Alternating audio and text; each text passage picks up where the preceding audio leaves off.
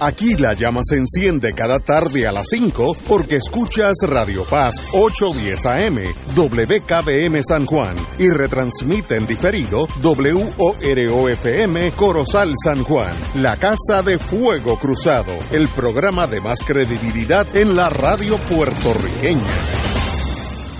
Esta emisora y sus anunciantes no se solidarizan necesariamente con las expresiones que escucharán en el siguiente programa.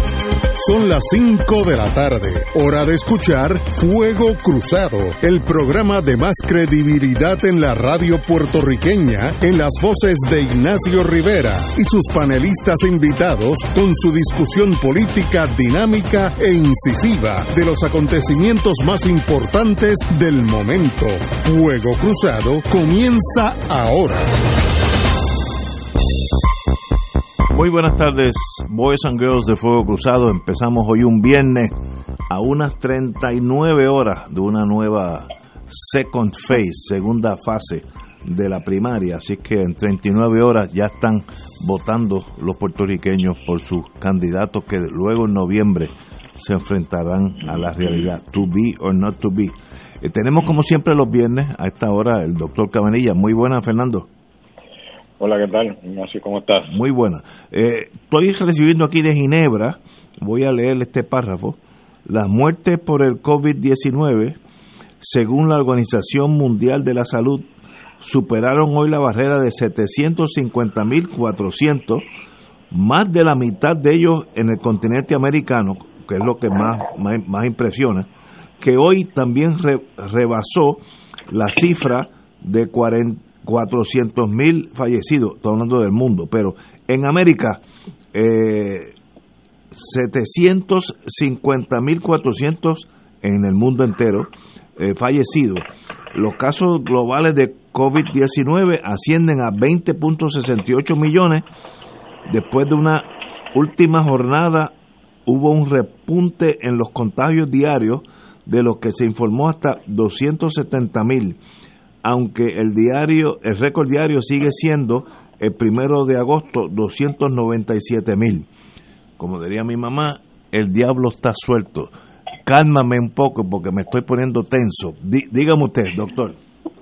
Bueno, no, no hay duda que, el virus realmente está despuntando en muchos sitios algunos sitios que ya lo tenían controlado ha vuelto a causar problemas como en España y en Puerto Rico también, que lo teníamos bastante controlado, pues a partir más o menos del 4 de julio, que no, no sé a qué se debe, pero fue el momento en que después de, ese, después de esa fecha empezaron a subir los, los casos en Puerto Rico, después de haber estado bastante controlados. Claro que eso coincide también con el, con el momento en que la gobernadora pues empezó a, relajar la, la cuestión de la cuarentena, ¿no? Entonces yo creo que por eso fue mayormente, no sé qué error eh, jugaron la, la, playa, que el 4 de julio mucha gente se fue a la playa también. Y eso pues eh, no hay duda que, que, ha, seguido, ha, sido, eh, ha seguido una curva ascendente. en junio estaba todo bastante controlado. Después del 4 de julio fue que empezó a subir y sigue subiendo. no, no, no demuestra todavía seña de que vaya a bajar eh, sin embargo, lo que no entiendo eh, es cómo es que hay tantos casos nuevos y el número de pacientes hospitalizados eh, ha ido bajando en vez de subir. Yo hice una gráfica a partir del 4 de julio hasta el 13 de, agosto hoy y se ve que la curva ascendente hasta más o menos como el 25 de julio, se coincide con el 4 de julio y el 25 de julio, y no sé qué pasó el 25 de julio, más o menos por ahí, empiezan a bajar el número de pacientes hospitalizados en, toda la isla.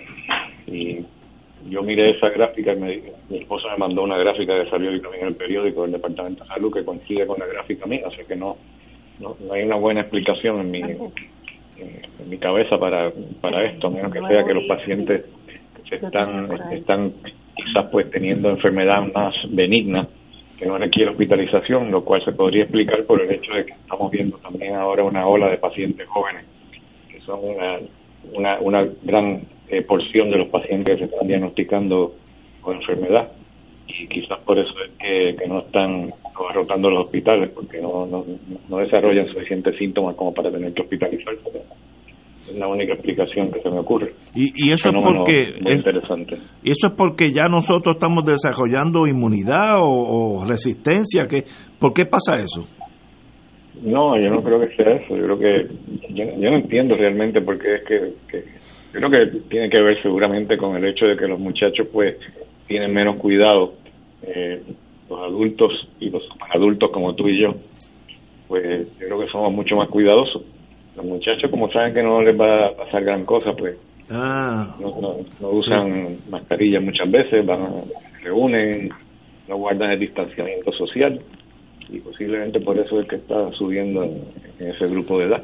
El problema no es eso, el problema es que eventualmente se lo van a, pegar a los, a los, a, los padres y a los abuelos y a los tíos, ¿no? Entonces vamos a tener eh, un aumento en el número de casos en personas eh, mayores también. Pero ahora pues eso no se ha visto. Pero lo importante yo creo que lo que usted ha indicado que las hospitalizaciones, que es cuando el caso se torna más serio, han bajado. El, el número de casos hospitalizados ha bajado definitivamente. Increíble, que eso son buenas noticias. Doña Wilma, ¿usted está por ahí? Pues buenas tardes, Cabanilla. Eh, Cabanilla, en el nuevo día de hoy hay una noticia en la página 5 que dice en alerta, alzan los hospitales por pacientes infectados. Y entonces hay una entrevista al presidente del Colegio de Médicos Cirujanos, Víctor Ramos, donde él dice que hay hospitales que han estado casi al 100% de capacidad eh, y también dice que, que los hospitales del país han experimentado en las últimas semanas un aumento sustancial en la cantidad de pacientes con COVID-19 que requieren tratamiento crítico, un alza que se está que está acercando a las instituciones hospitalarias a su capacidad máxima y que ayer los hospitales del país tenían el 70% de sus unidades de cuidado intensivo ocupado y que la cantidad de adultos en cuidado intensivo ha aumentado a la vez que se informa de, un quinto médico. Este eh, o sea que lo que está diciendo Víctor eh, Ramos eh, es que, que sí que efectivamente también ya los hospitales están experimentando una alza preocupante en las hospitalizaciones y sobre todo en las unidades de, cuidado intensivo. Eh, por lo menos eso fue lo que salió en el nuevo día hoy. No sé si usted tiene una información distinta o adicional.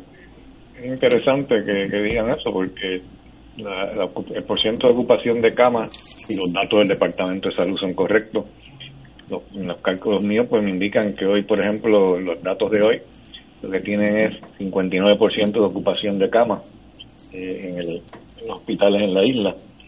Eh, en, el, en el auxilio mutuo también está más o menos por ahí por 60 y pico por ciento, así que no, no creo que, esos datos estén incorrectos.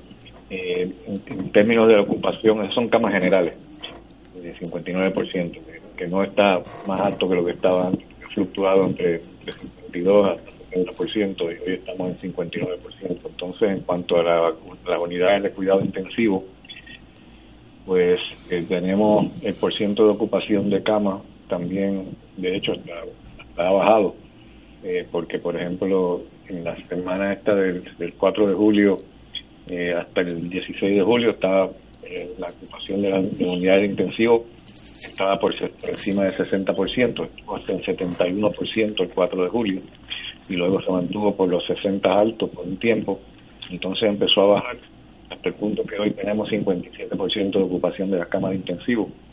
Así que yo no sé, yo no estoy diciendo que los datos míos necesariamente son correctos, son los datos del Departamento de Salud.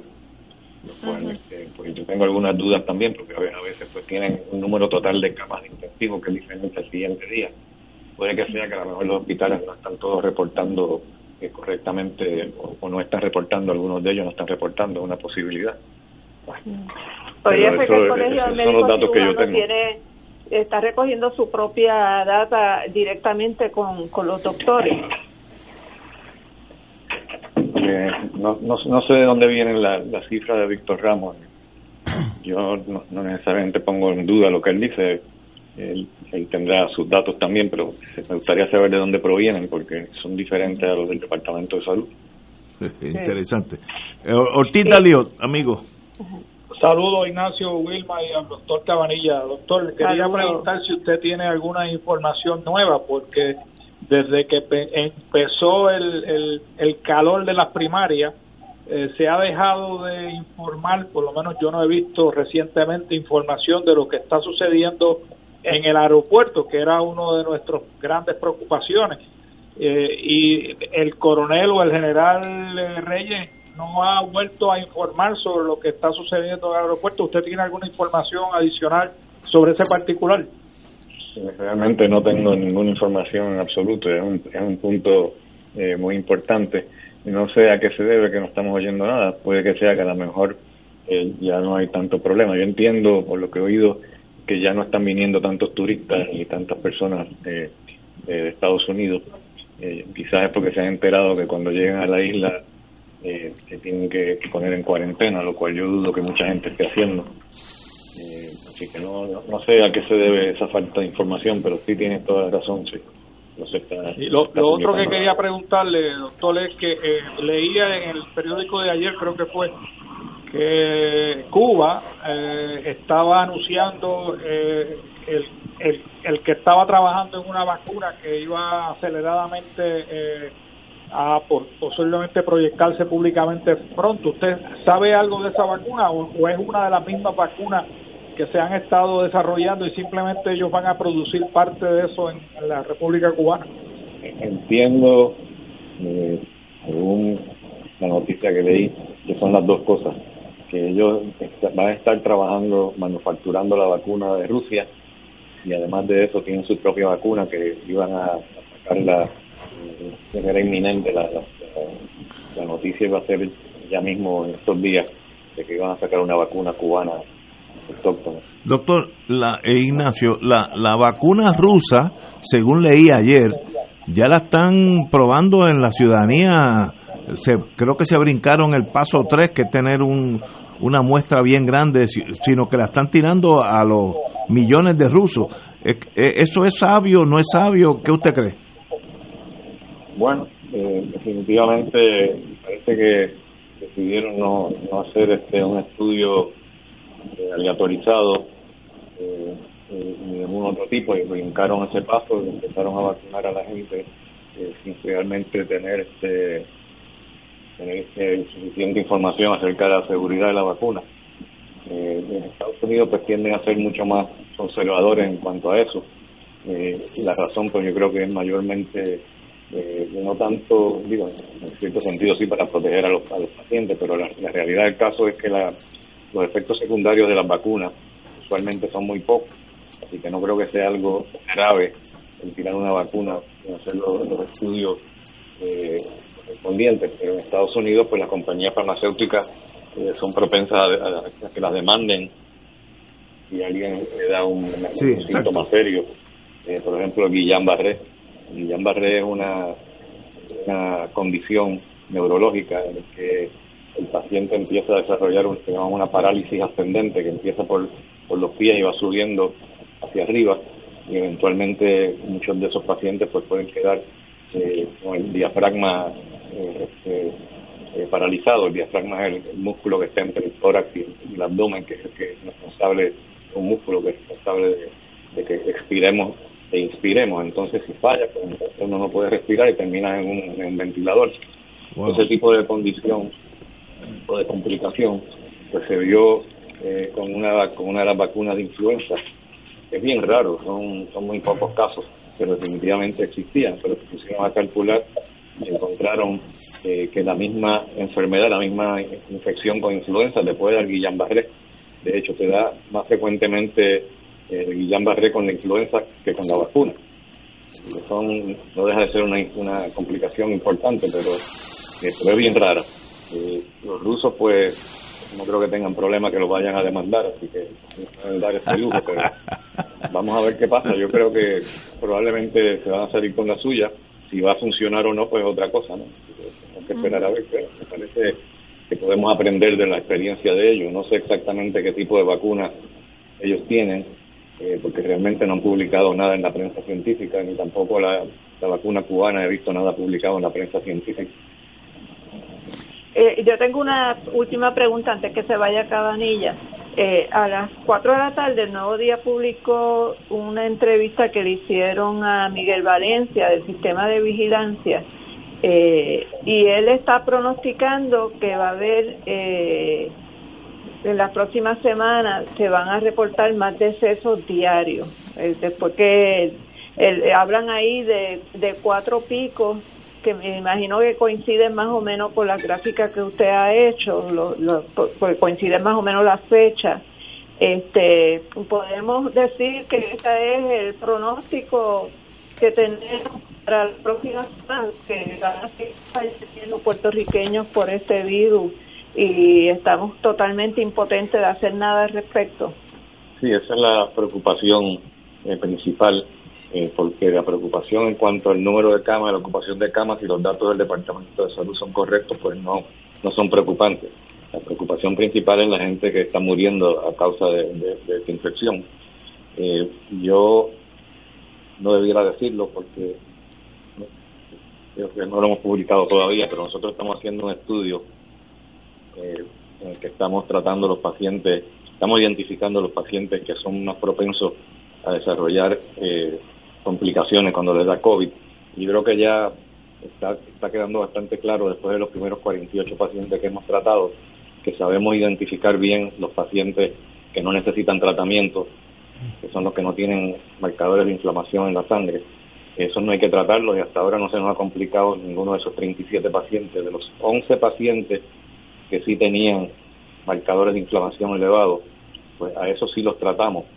Y de esos, pues le dimos eh, cortisona por cinco días, un curso corto de cinco días, y hasta ahora ninguno de ellos se nos ha complicado tampoco. O sea que de 48 pacientes que llevamos, bueno, pues todavía no se nos ha complicado ni uno. Así que yo creo que hoy en día eh, estamos aprendiendo cada vez más eh, cómo manejar estos pacientes. y creo que la, hoy en día, pues, los pacientes llegan a tiempo al hospital, porque no pueden, no, vamos obviamente a salvar mucha gente que llegan ya en etapa que están ya con, una, con un fallo respiratorio severo. La idea con el tratamiento que estamos usando es adelantarnos a esa fase eh, que llaman la fase inflamatoria, eh, que ocurre más o menos después de 7 a 10 días del primer síntoma de la enfermedad. Si el paciente llega muy tarde, pues ya entonces la cortisona no le va a ayudar tanto.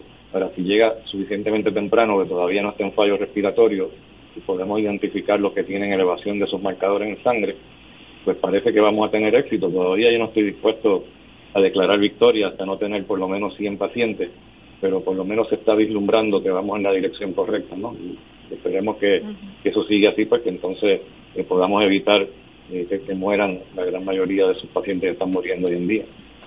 Excelente, doctor, son buenas noticias. Además está decir que cuente con nosotros para divulgar cualquier noticia importante, no importa si es lunes o viernes, el día que sea, usted nos llama y tiene la, la puerta abierta a los micrófonos. Así que un privilegio que esté aquí con nosotros. Gracias, gracias. Saludos. Vamos a una pausa y regresamos con Fuego Cruzado.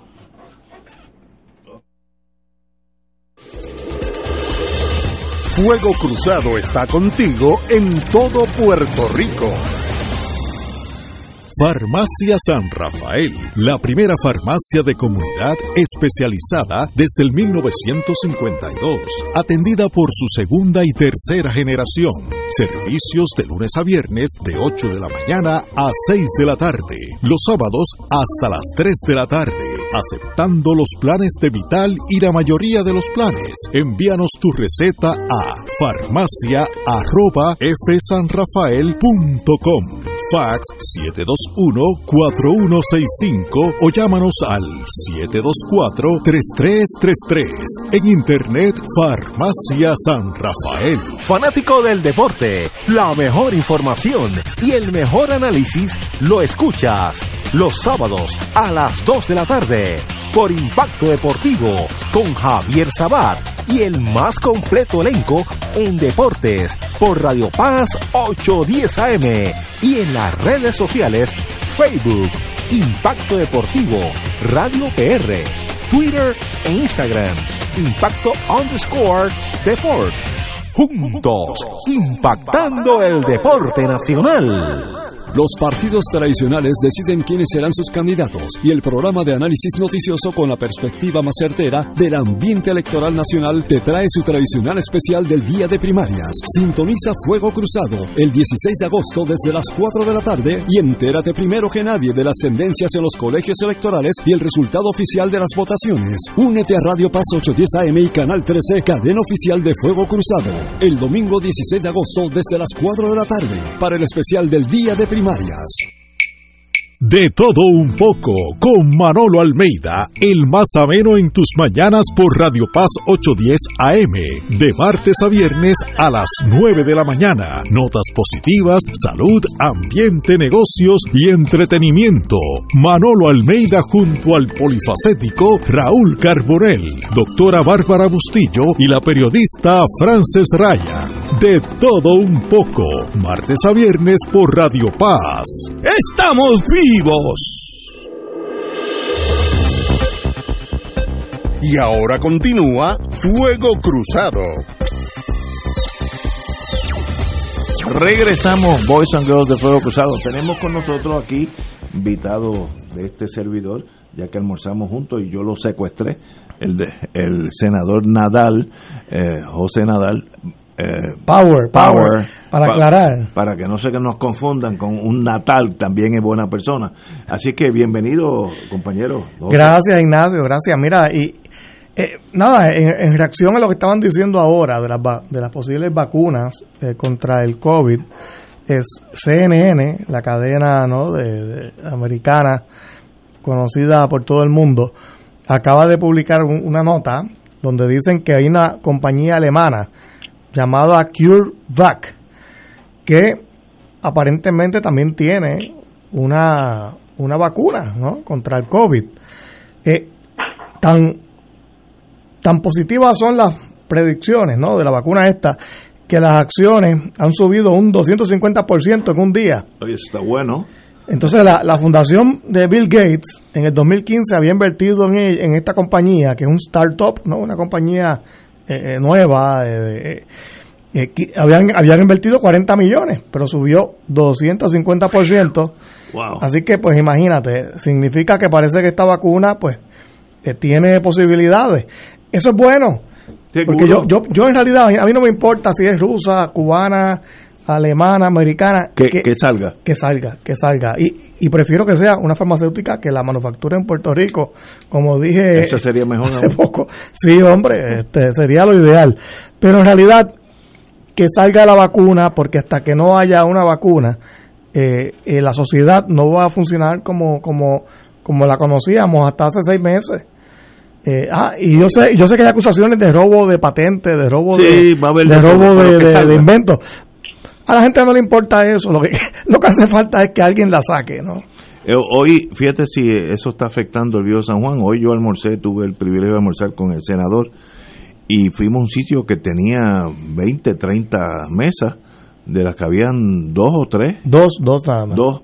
Eh, ese negocio no puede seguir así, no, eh, no es viable. Es más, gastó más en aire acondicionado de lo que nosotros gastamos allí. Así que no es viable, así que se afectan en el Viejo San Juan han cerrado uno de 5 a 10 restaurantes, ya la mitad de esos no vuelven a abrir, así que sí tiene un impacto severo sobre la economía de un país y sencillamente pues que venga la vacuna, que venga de donde sea, de la cochinchina, pues muy bien. Empezamos a hablar vietnamita, yo sé que ellos, pues, alguna que otra palabra, todavía la tiene en la mente. bueno, eh, vamos a aterrizar aquí, como diría el profe eh, José Arsenio Torres. Comisionado del PPD pide al Supremo aclare cuáles colegios deben abrir el domingo. Yo diría que eso es bien importante. No me vengan con lo que pasó el domingo pasado, que el colegio que decía la Comisión Estatal de Elecciones en la prensa no era correcto. Si tú seguías el, la lista oficial de la Comisión Estatal de Elecciones en torno a Puerto Tierra iba a un sitio que es San Agustín y estaba cerrado. Así que, que, le hagan la vida fácil al elector que van a estar en, en Puerto Tierra, tú puedes estar en San Agustín, puede estar en la Lincoln, puede estar en, en Perpetuo Socorro, eh, lo que sea, pero que sea accurate, que sea preciso. Y me da la impresión cuando el, Partido Popular está solicitando esto al Supremo, que no debería ser el Supremo, porque el, Supremo no es un ente ejecutivo. El quien es ejecutivo es la Comisión Estatal de Elecciones. parece que está en manos de gente que no saben lo que están haciendo, pero eso es otro cantar. Así que yo creo que esto es una petición muy importante, revela que todavía hay duda y el pueblo tiene que votar el domingo. Mientras más fácil se lo hagan, más fácil para el pueblo. No le hagan difícil la vida a nosotros, los, ciudadanos. Y yo no sé qué, qué más puede pasar antes de una explosión social que salgan a la calle y quemen la fortaleza un día. Que la, ha pasado en el mundo, aquí no ha pasado nunca, pero en el mundo ha pasado. Wilma, ¿qué tú crees de estos problemas de votación? Si es que tuviste, ah, tú no vas a votar. Yo no voy a votar, este, pero yo creo que es importante, Ignacio, que la gente conozca un poco de un tema del cual no se está hablando. Dime. Y es la influencia que puede o no tener el voto femenino, el voto de la mujer. Explícate. Hay, hay un estudio buenísimo que hizo una profesora de, de nombre Luz Acevedo Gao, donde ella estudió el comportamiento del voto de las mujeres desde el 92 en adelante. Eh, recuerden que el voto femenino se obtiene en el 1932. En el 92 es la primera vez que se postula una mujer a la gobernación, que fue cuando se postuló, postuló Victoria Melo Muñoz. Eh, en el 93 la primera vez que una mujer se elige como presidenta de la Cámara en propiedad, que fue Saida Cucuz Hernández. En el 96 se presentan eh, a la candidatura de comisionada residente Celeste Benítez, que es la primera vez que corre para una mujer para ese puesto. En el 96 fue un año significativo en la participación electoral de la mujer en términos de ser elegida y, entraron 15 mujeres legisladoras. E-, ese mismo año, tres mujeres compitieron para la alcaldía de San Juan, Sila María Calderón, Saida Hernández Torres y Marta Fonde Calero. Eh, en el 2000 es que se elige entonces la primera mujer gobernadora, que fue Sidra María, y se eligieron 15 mujeres legisladoras. Eh, y había siete mujeres alcaldesas que para desde el 96, que en el 2000 se reducen a dos. En el 2004 hay una sola mujer alcaldesa. Pero en el 2008 entonces entran 23 mujeres a la legislatura y cinco a las, a las alcaldías. Entonces, lo, lo más interesante del estudio de Acevedo Gao es que, primero que nada, que la, las mujeres constituyen el 53% de los electores eh, votantes. Eso es así, eso, eh, eso, eso lo sabíamos. Y, y, y además tienen una tasa de participación mayor eh, si comparamos, por ejemplo, la participación en el 1992, en el, eh, la tasa de participación en Puerto Rico fue un 85.5 y de eso las mujeres eh, participaron en un 86.6. En el 2008 la tasa de participación bajó a 79.2 y mujeres participaron en un 80.6. Ya ahí empezó a declinar la participación electoral eh, en el país en un 6.3%. Del 92 al 2008 se vio esa tendencia. Hoy en día, eh, la participación, el porcentaje de abstención de los electores inscritos, ¿verdad? Pues ha fluctuado desde 16.8 del 96 a 30% en el 2016. Y esos son los electores inscritos.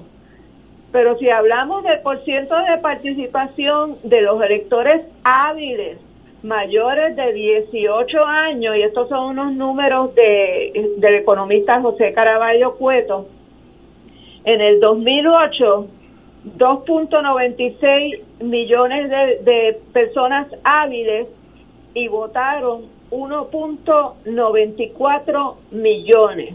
O sea, que hubo un 34% de abstención, de personas que simplemente ni se inscribieron.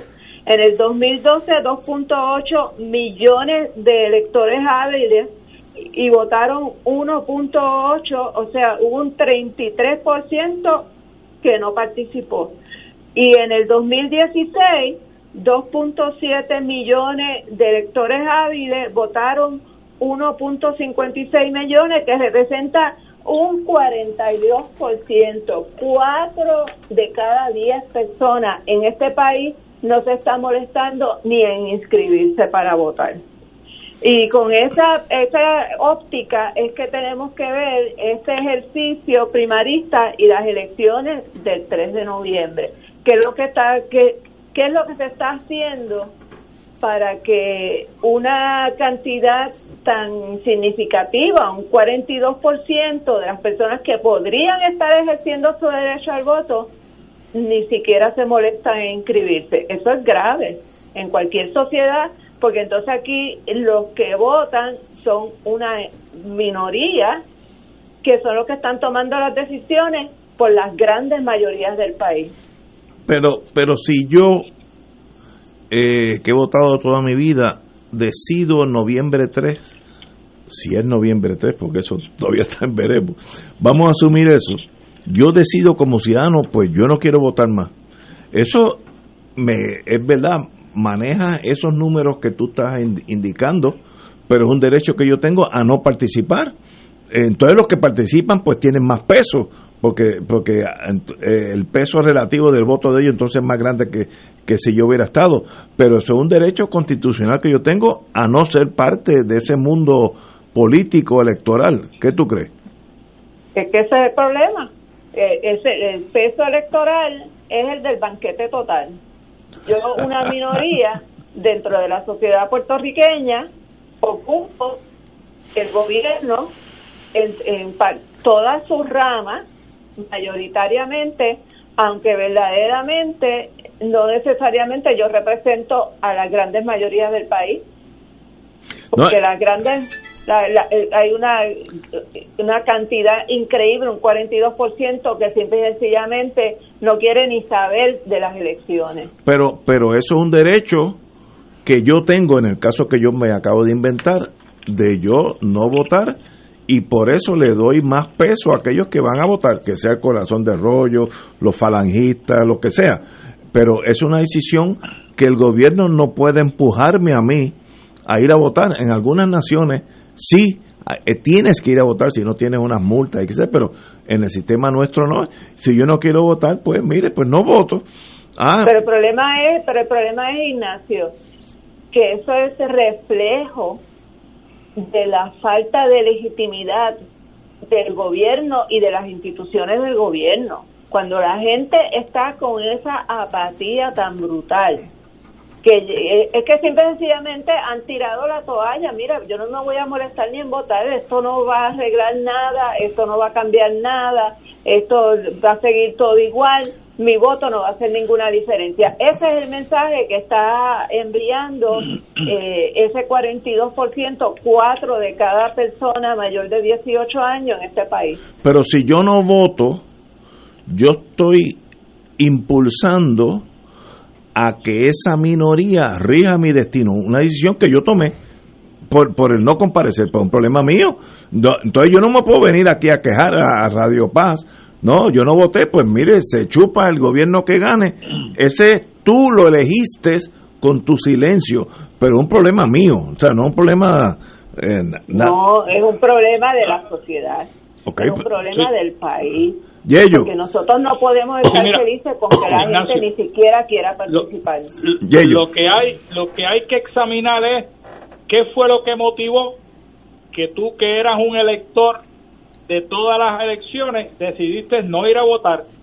Porque el eh, una de las funciones principales de la democracia, por lo menos participativa que tenemos en Puerto Rico, es que tanto el gobierno como los partidos políticos de minoría hagan las condiciones favorables para que el elector vaya a ejercer su derecho al voto.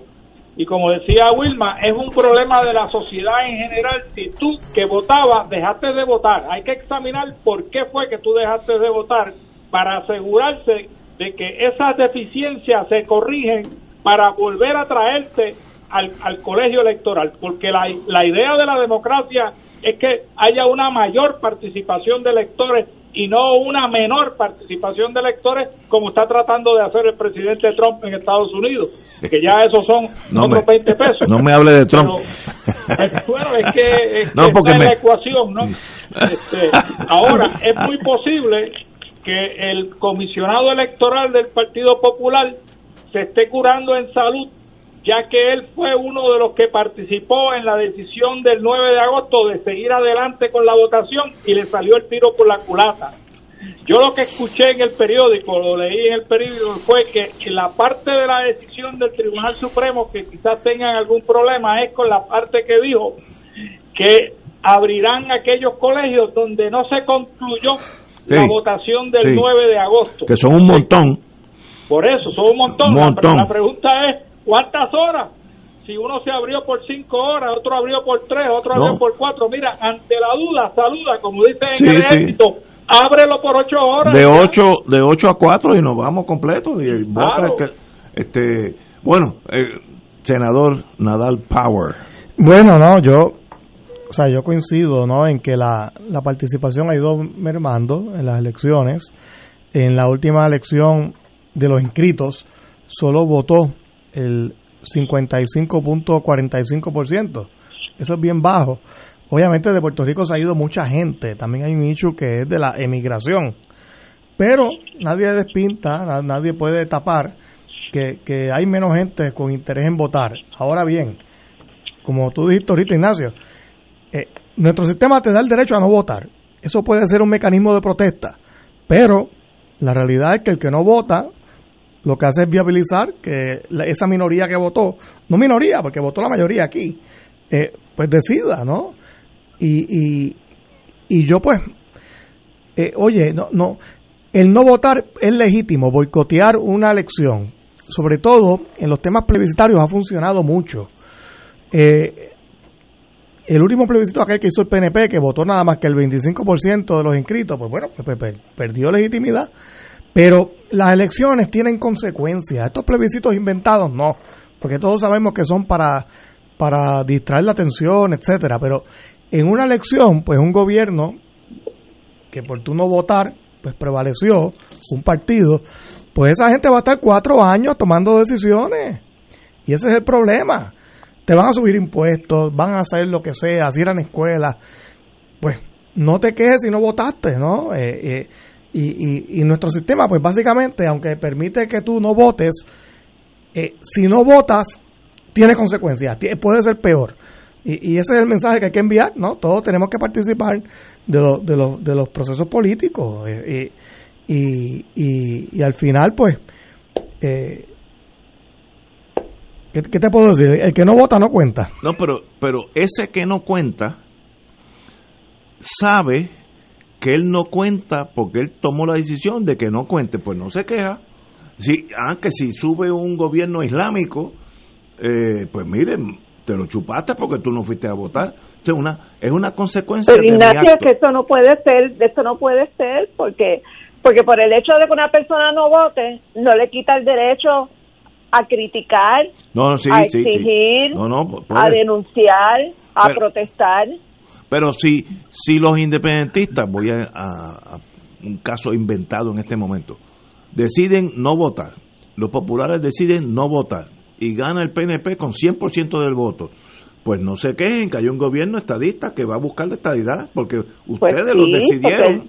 Porque, tenemos el derecho a quejarnos. Ah, no, se pueden quejar, pero, pero el gobierno va a ser 100% PNP. Toda la legislatura, todos los jueces, porque nosotros decidimos bueno, pasó ahora, o sea, hubo la queja, eh, fue algo histórico en Puerto Rico y, fue noticia a nivel mundial. la sociedad sacó a Ricky Rosselló, que es verdad que nada más ganó con el 42% de los votos. Era un gobernador con poca legitimidad, nadie lo duda. Que en realidad es un 25%. Protestamos, por eso que pero protestamos. Pero ¿qué pasó? Se quedó Wanda se quedó otra PNP. Eh, eh, porque ese es el sistema, hay que participar. Si no, si no participa, pues, pues estamos, ahí, estamos en lo mismo. No, no cambió mucho, no cambió mucho. Ese es el problema, ¿no? Yello, te noto, te noto inquieto, Yello, te noto inquieto.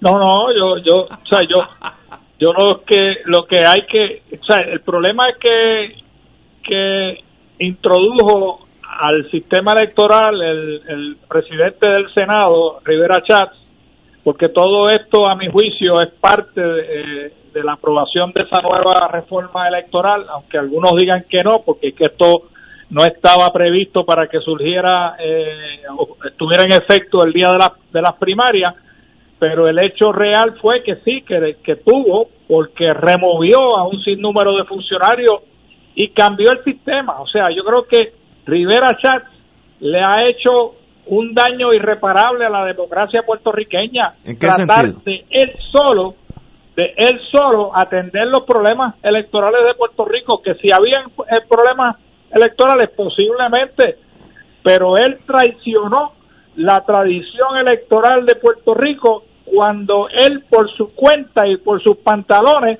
decidió imponernos al pueblo de Puerto Rico una reforma electoral incompleta y posiblemente innecesaria en este momento. Pero eso es porque el PNP tiene la mayoría para hacer esas cosas, pero eso depende de los, de los votantes. Si pasa lo mismo, va a seguir lo mismo. Pero mira, Ignacio, no, no solamente es porque el PNP tiene el control es porque no tiene la vergüenza, ¿no? Que ese es el problema principal.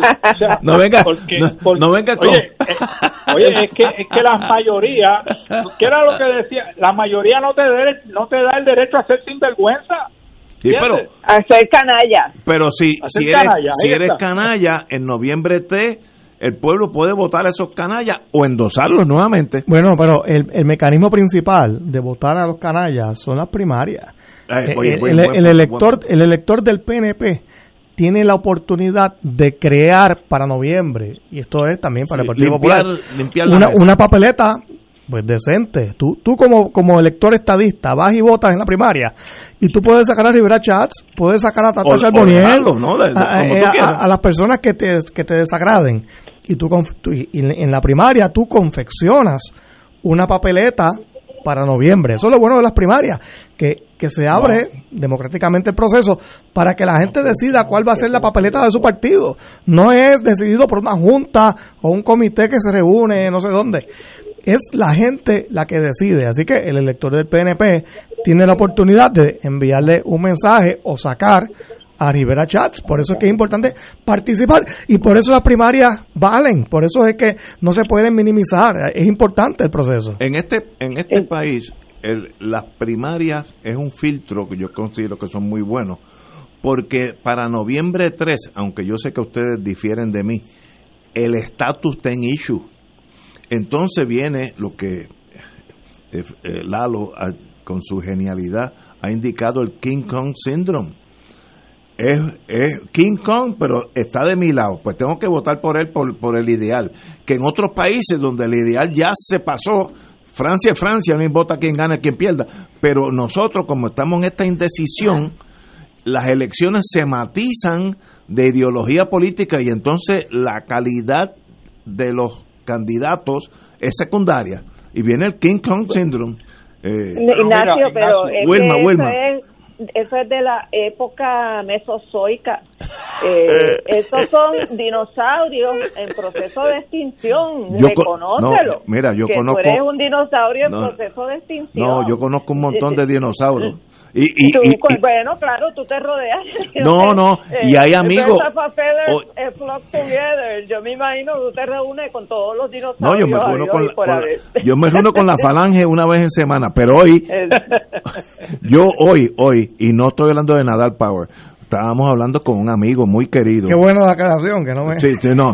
no me meta. Pero que es un popular que si ponen a la monachita, ese señor es popular porque Por eso, la ideología bloquea todo otro raciocinio, pero eso es un problema de estar como nosotros, indecisos eh, ideológicamente. Debemos ser o Estado o República o lo que es Commonwealth, como sea, pero salir de esta incertidumbre porque entonces matiza las otras. Yello. Ignacio, el estatus está en issue o está en el centro de todas las decisiones que toma el gobierno y sus legisladores y sus funcionarios del Ejecutivo. Mira, si es así, mira el caso de la comisionada residente. Ella radicó un proyecto de ley para incentivar las farmacéuticas del país, pero no solamente las farmacéuticas de Puerto Rico que vengan aquí, es en todos los Estados Unidos. O sea, su proyecto afecta a todos los Estados Unidos, contrario al proyecto de la señora Plaskett, que es la delegada de las Islas Vírgenes, que radicó un proyecto que ayuda solamente a los territorios que son los más vulnerables en este momento. Así que, ¿por qué doña Jennifer radicó ese proyecto solamente en el área depresiva en los Estados Unidos? Porque eso ayuda a su ideología de la estabilidad y el otro no, que es el caso de la 936. Así que toda decisión del gobierno PNP y del gobierno inclusive popular tiene al estatus en el eje de esa decisión. Estoy de acuerdo contigo. El estatus es una barrera al voto más libre en el sentido de, que yo quiero el mejor para si yo fuera francés pues yo puedo votar por desde la izquierda a la derecha pero no hay connotaciones políticas eh, eh, ideológicas porque ya ya son Francia. Pero nosotros no nosotros tenemos eh, esa dificultad que yo no puedo, yo no puedo prestarle el voto, vamos a decir, al independentismo, porque los independentismos quieren alejarse de Estados Unidos. Y ahí King Kong se me sube y dice, Ignacio, no hagas eso porque se van a alejar, vamos a terminar en un país este, alejado de Estados Unidos. Eso es un problema que esta sociedad tiene, que no, es más, casi todos los países del mundo, con dos o tres excepciones que todavía son colonias, ya, ya sobrepasaron. Mira, hay, una novela, hay una novela de, Mario Vargas Llosa que se llama Conversación en la Catedral.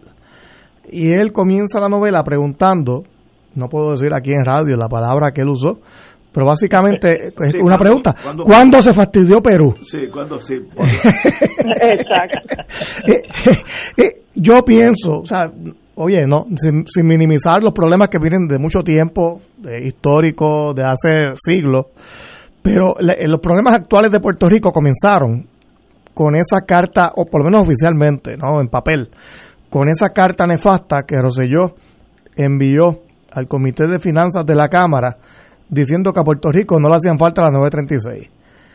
Ahí empezó, y, y se puede demostrar empíricamente, científicamente esto, Ahí, ahí comenzó la debacle económica de Puerto Rico y por, por ende también la financiera.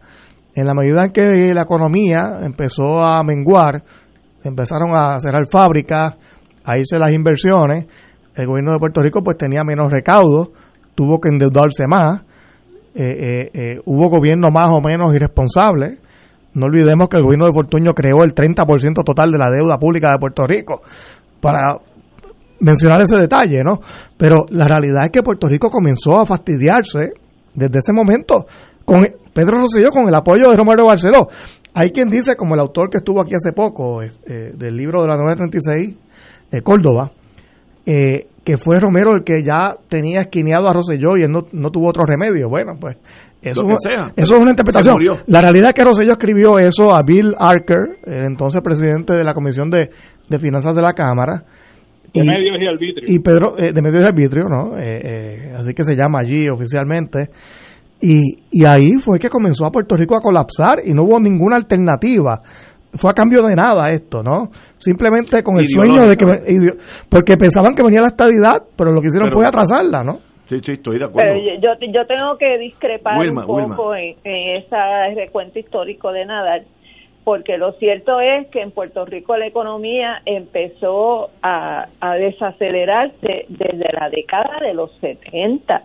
Recuerdan que fue la crisis del petróleo cuando se tuvo que desmantelar todo el, los operativos de las petroquímicas, Corco, etcétera, donde empezó la desaceleración de la economía, cuando empezó entonces también eh, eh, con producto de la globalización la emigración de la manufactura a los países de Asia, eh, de México y otros países de América Latina donde había mano de obra más barata que en Puerto Rico. Y eso lo que la, la, las 936 lo que hizo fue profundizar ese desaceleramiento económico, pero ese desaceleramiento económico venía desde la década de los 70 porque la combinación eh, que diseñó el Partido Popular de industrialización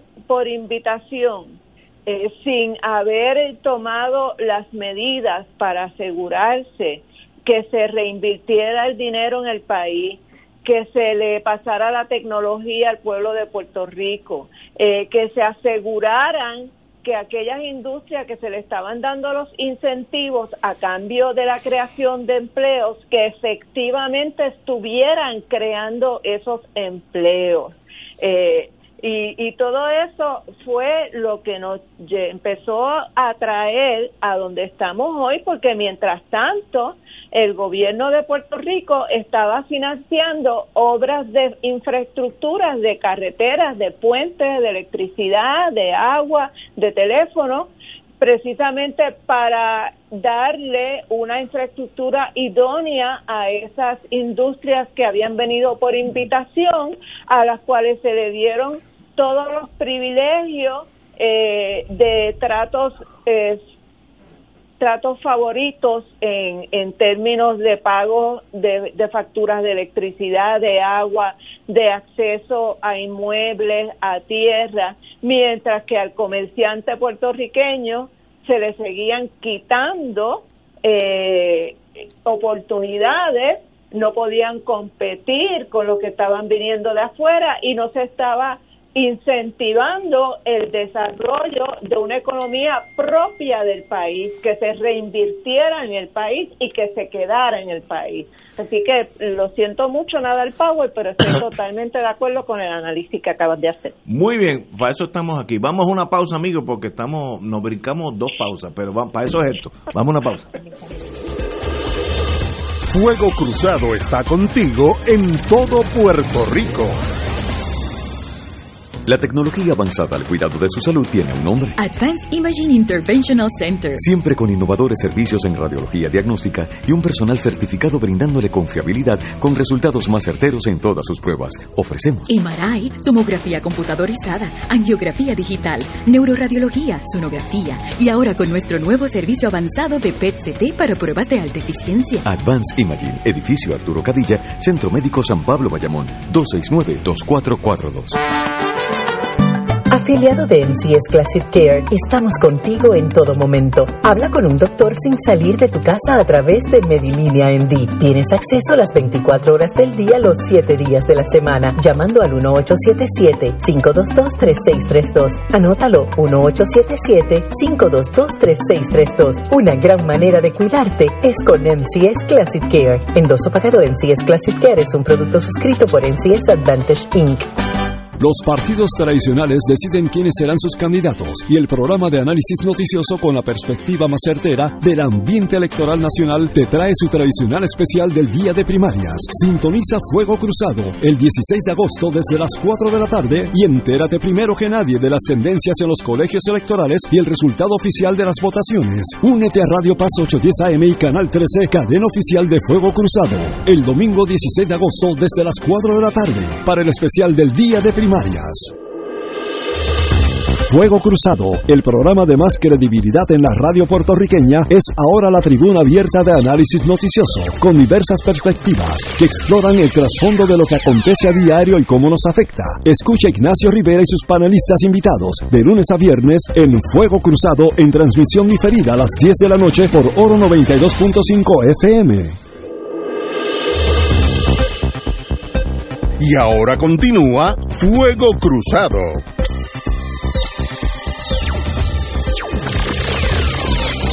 Regresamos, amigos y amigas. En torno al, al, tópico anterior, como yo fui parte de ese mundo de la manufactura, es más, yo estoy en Puerto Rico por ese mundo de la manufactura, porque yo estaba haciendo mi vida allá en Connecticut y era, y era como dicen los americanos, en New England Yankee. Ya yo, mi vida estaba allá y, me trasladaron aquí porque la General Electric tenía aquí 21 plantas muy productivas, muy productivas. La empleomanía de Puerto Rico competía con la de Taiwán en torno a productividad por empleado. A veces ganábamos nosotros, a veces era Taiwán, etcétera, etcétera. Extraordinario. Y hoy quedan tres. Westinghouse tenía 12 plantas, hoy quedan cero. Digital tenía cinco plantas, pero cada planta de la Digital era como cinco de la General Electric. Así que en términos de empleomanía, Digital tendría 20 mil empleados, nosotros tuvimos 11.300, eh, hoy tiene cero.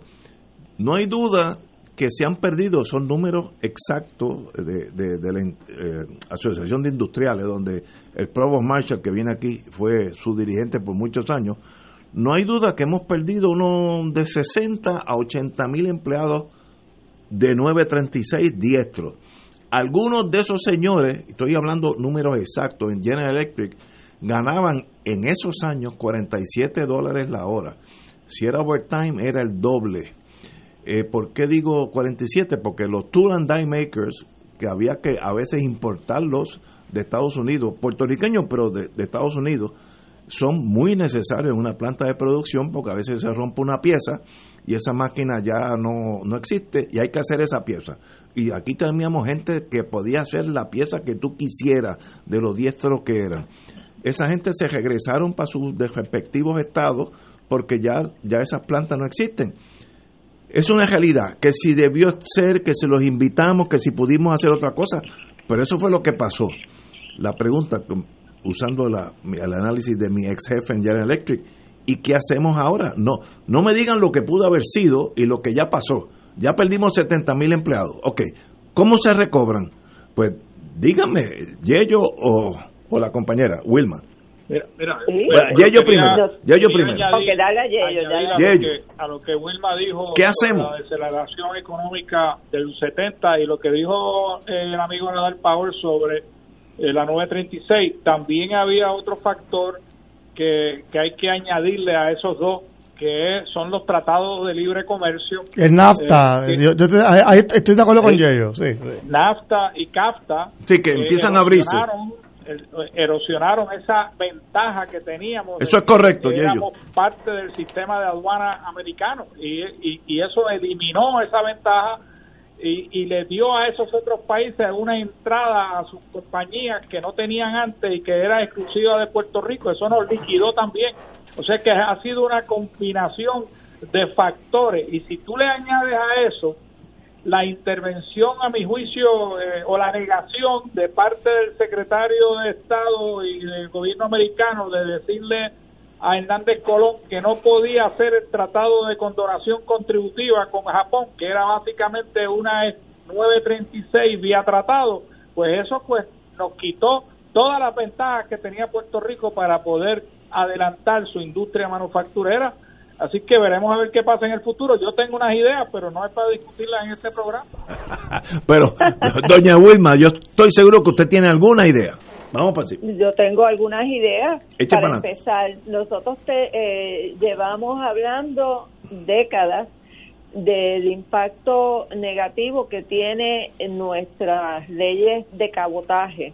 Sí, eh, correcto estamos hablando de un de un ingreso o un ahorro de 1.5 mil millones de dólares que se han calculado que nos podríamos ahorrar si no estuviéramos utilizar eh, la Marina Mercante de Estados Unidos y estuviéramos eh, obligados bajo el Marine Merchant Act de 1920. Esa es una, ese es un, un pequeñito, ¿verdad?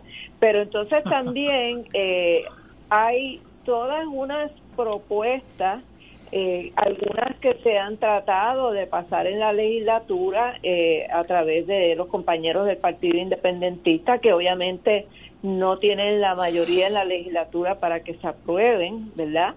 Eh, que tienen que ver con, aquí nosotros tenemos que tomar en serio la seguridad alimentaria como una prioridad, el desarrollo agrícola, que no son soluciones que, se ejecutan de un día para otro, son soluciones que toman décadas de planificación para tener eh, poder llegar a los objetivos que uno se proponga. Si es bajar del 85% que importamos a un 70, a un 60, eso debería estar ya en planes, pero no hemos tenido ni un solo gobierno que se haya tomado el trabajo ni la molestia de sentarse a hacer esa planificación. Y entonces cuando pasan cosas como los, los, los huracanes, eh, que nos cierran los puertos, entonces estamos pensando Pues- si vamos a tener que terminar comiéndonos unos a los otros porque se va a acabar la comida. Este, eh, tenemos el, el problema de, de que no se le está dando la ayuda, los incentivos a, a los a los comerciantes locales y al contrario siguen expuestos a una competencia desleal de los productos que vienen y las compañías que vienen de Estados Unidos. Tenemos el ejemplo de lo que pasó con las farmacias de la comunidad, que aquí había por lo menos 1.600 farmacias de la comunidad y se quedan 600, son muchísimas y por nuestra atadura a Estados Unidos y la cláusula de comercio interestatal, no, el, en el, eh, Walgreens nos llegó hasta el Supremo, nos tumbó la, la, el de la ley, eh, la ley de certificados de necesidad y conveniencia y se abrió la isla a la competencia desleal, porque no se puede llamar de otra manera, de las grandes cadenas como Walgreens y, y CVS.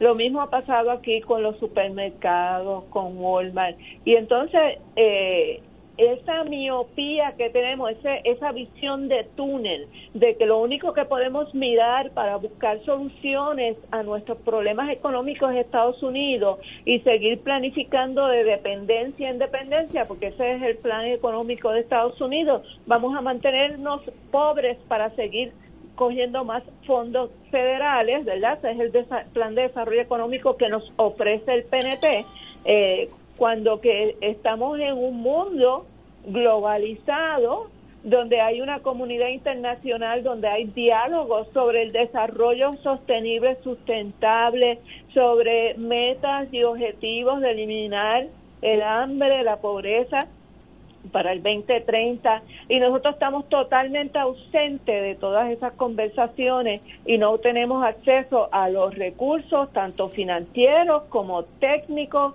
eh, y de asesorías que hay en el mundo de infinidad de variedades eh, porque el mundo, el mapa mundi del PNP es Estados Unidos, Puerto Rico, Venezuela y Cuba. Es como si no existiera el resto de- del planeta.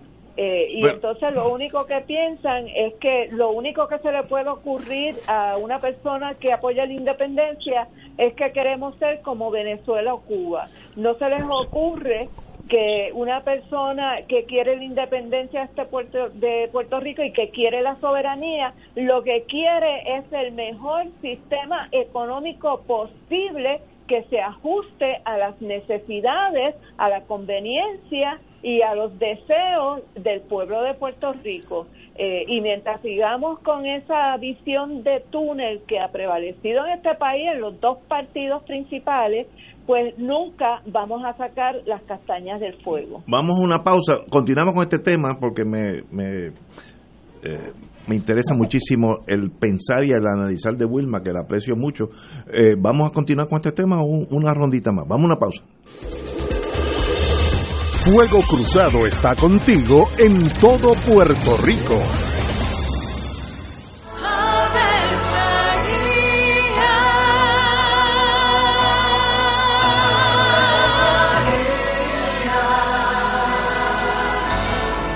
El ángel del Señor anunció a María. y ella concibió por obra del Espíritu Santo. Dios te salve María, llena eres de gracia, el Señor es contigo. Bendita tú eres entre todas las mujeres, y bendito es el fruto de tu vientre Jesús. Santa María, Madre de Dios, ruega por nosotros pecadores, ahora y en la hora de nuestra muerte. Amén. He aquí la esclava del Señor. Hágase en mí según tu palabra. Dios te salve María, llena eres de gracia, el Señor es contigo. Bendita tú eres entre todas las mujeres y bendito es el fruto de tu vientre Jesús. Santa María, Madre de Dios, ruega por nosotros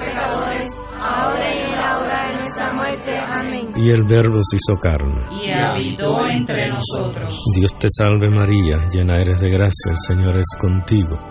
Bendita tú eres entre todas las mujeres, y bendito es el fruto de tu vientre Jesús. Santa María, Madre de Dios, ruega por nosotros pecadores, ahora y en la hora de nuestra muerte. Amén. Ruega por nosotros, Santa Madre de Dios. Para que seamos dignos de alcanzar las promesas de nuestro Señor Jesucristo. Oremos. Derrama, Señor, tu gracia sobre nosotros, que por el anuncio del ángel hemos conocido la encarnación de tu Hijo, para que lleguemos por su pasión y su cruz a la gloria de la resurrección, por Jesucristo nuestro Señor. Amén. Gloria al Padre, al Hijo y al Espíritu Santo. Como era un principio, ahora y siempre, por los siglos de los siglos. Amén. La diócesis de Fajardo Humacao se prepara para celebrar jubilosa la ordenación de su nuevo obispo el sábado 15 de agosto. Elegido por el Papa Francisco, Padre Luis Francisco Miranda Rivera, lleva su ministerio por más de 35 años con devoción dentro de la Iglesia Católica para la gloria de nuestro Creador y la Santísima Virgen. Únete a esta única ceremonia que se llevará a cabo el sábado 15 de agosto desde las 9 y 30 de la mañana, transmitida en vivo por el Canal 13 y Radio Paz 810 AM, con el auspicio de Tarjeta MCS Classic Care te paga la original. Mundo Natural, el camino a la felicidad comienza en la salud. EDP University, saber es poder. Pena, comparta confiado una vida plena. Servicios funerarios católicos, a tu lado, viviendo nuestra fe. Los partidos tradicionales deciden quiénes serán sus candidatos y el programa de análisis noticioso con la perspectiva más certera del ambiente electoral nacional te trae su tradicional especial del día de primarias. Sintoniza Fuego Cruzado el 16 de agosto desde las 4 de la tarde y entérate primero que nadie de las tendencias en los colegios electorales y el resultado oficial de las votaciones. Únete a Radio Paz 810 AM y Canal 13, cadena oficial de Fuego Cruzado, el domingo 16 de agosto desde las 4 de la tarde para el especial del día de primarias. Los rotarios se preguntan antes de actuar, ¿es la verdad? ¿Es equitativo para todos los interesados? ¿Creará buena voluntad y mejores amistades? ¿Será beneficioso para todos los interesados? Mensaje del Club Rotario de Río Piedras. Aquí la llama se enciende cada tarde a las 5 porque escuchas Radio Paz 810 AM, WKBM San Juan y retransmite en diferido WOROFM Corozal San Juan, la Casa de Fuego Cruzado, el programa de más credibilidad en la radio puertorriqueña.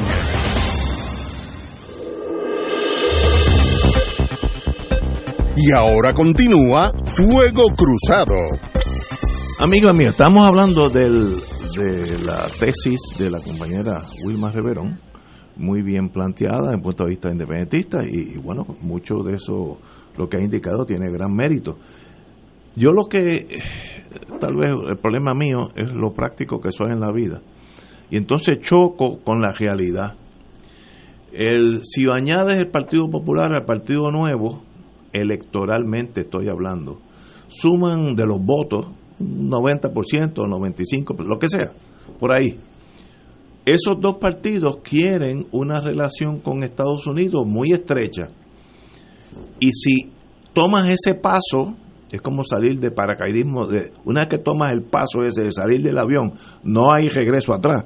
Eh, sencillamente em, te saliste del avión. Una vez que tomas el paso de estar ligado a Estados Unidos, llegan las cosas buenas y llegan las cosas malas. Eh, las cosas malas, por ejemplo, la ley de cabotaje, yo veo muy difícil que nadie en Puerto Rico pueda eh, eliminarla, porque es un puerto americano y hay una ley con mucha razón que dice entre los puertos americanos los barcos son americanos, igual que entre los puertos franceses los barcos tienen que ser franceses porque así ayudas a la industria uh, nacional. Eh, en torno a los negocios, y eso es una tragedia si uno lo mira desde el punto de vista puertorriqueño, pero una realidad si lo mira desde el punto de vista nacional, eh, la cláusula de comercio interestatal es la espina dorsal de la nación americana. Si tú haces una goma de un automóvil en Akron, Ohio, estoy hablando realidades, esa goma puede ir a cualquier estado en un camión, la monta en un camión y va a tener al estado que sea, nadie la puede tocar, nadie puede este, eh, interferir con, con, aduanas, etcétera, etcétera.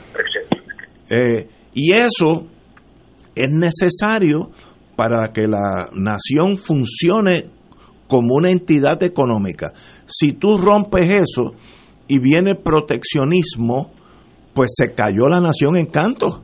Porque entonces el windshield de un carro que tú haces en Texas no va a entrar a Oklahoma porque tiene que pagar una aduana. Pues eso tiene que ser así. Ahora, eso choca con Puerto Rico en el sentido negativo. Las farmacias antes tenían una protección legal que todos que estudiamos leyes sabíamos que era ilegal, que era proteccionismo. Llévate una barrera, la licencia de, de conveniencia y este eh, necesidad, de conveniencia, era excelente. Era una, eh, un, arbitrio, vamos a poner una barrera a que viniera CBS o Walgreens. Uh, y un día, pues la llevaron al Tribunal Federal y un día el Tribunal Federal dijo lo que tenía que decir. Me acuerdo fue una decisión de juez Lafitte. Mire, señores, esto es interstate commerce, nadie puede interferir. Tiene que ser así para que la nación funcione. Ah, que eso se va a llevar por medio tres cuartas partes de la farmacia, mire, garantizado. Ah, que eso es penoso, es terriblemente trágico, pero es el, estar ligado a Estados Unidos conlleva a eso. Nadie se queja que cuando FEMA manda aquí 12 billones para esto, aquello, nadie se queja, no, no, no, no lo podemos aceptar por cuestión de principio. Coge lo bueno y coge lo malo. Eh, nosotros no podemos tener líneas aéreas que aterricen en Puerto Rico a menos que el FAA lo permita. Esa es la nación americana. El problema es que en noviembre 3, el 90% del voto o más va a querer que eso siga. Pues entonces, la ideología, y no estoy hablando que es incorrecta, la ideología correcta de Wilma desde el punto de vista independentista, choca con ese 93-94% del voto y entonces pues sigue la penetración norteamericana de la economía norteamericana en un territorio que es de ellos. Si uno va a Hawái, en Hawái no hay industria nativa de nada. Eh, sencillamente eh, Estados Unidos se tragó a Hawái en todos los sentidos, todo. O sea, no hay una farmacia chiquitita, o sea, puede haber una que otra cosa exótica, pero desapareció todo. lo que hay son cadenas norteamericanas. Es bueno, es malo, pero it is the way it is. Ese es el costo de estar ligado a un imperio con una cláusula de interés y commerce. No estoy diciendo si está bueno o malo en, en, aspectos abstractos. Estoy hablando, eso es así, punto. Yello. Mira, Ignacio, la, la nación norteamericana es muy arbitraria en cuanto a la amplificación o la aplicabilidad de sus leyes. La ley de cabotaje es una. O sea, no se le ha caído un canto a las vírgenes y están no, exentas de la ley de cabotaje. No hay cabotaje en las vírgenes Así que hay, problemas de, conexión de ellos. Yo lo oigo. No, empezaste a hablar, pero como como ustedes tienen tantos detractores, alguien cortó la línea. Eh, eh, sí, embuste. Eh, Mira, embuste, sigue, sigue. Ahora se oye, ahora se oye. Lo que, lo que te estaba diciendo es que, por ejemplo, esa premisa tuya de que tiene que ser uniformidad en la nación americana con relación a la aplicabilidad de sus leyes es errónea porque si eh, al lado nuestro hay un grupo de islas que se llaman Islas Vírgenes, a las cuales no le aplica la ley de cabotaje. Es correcto. Y no se le ha caído un canto a Estados Unidos, ni se le ha caído un canto a Islas Vírgenes.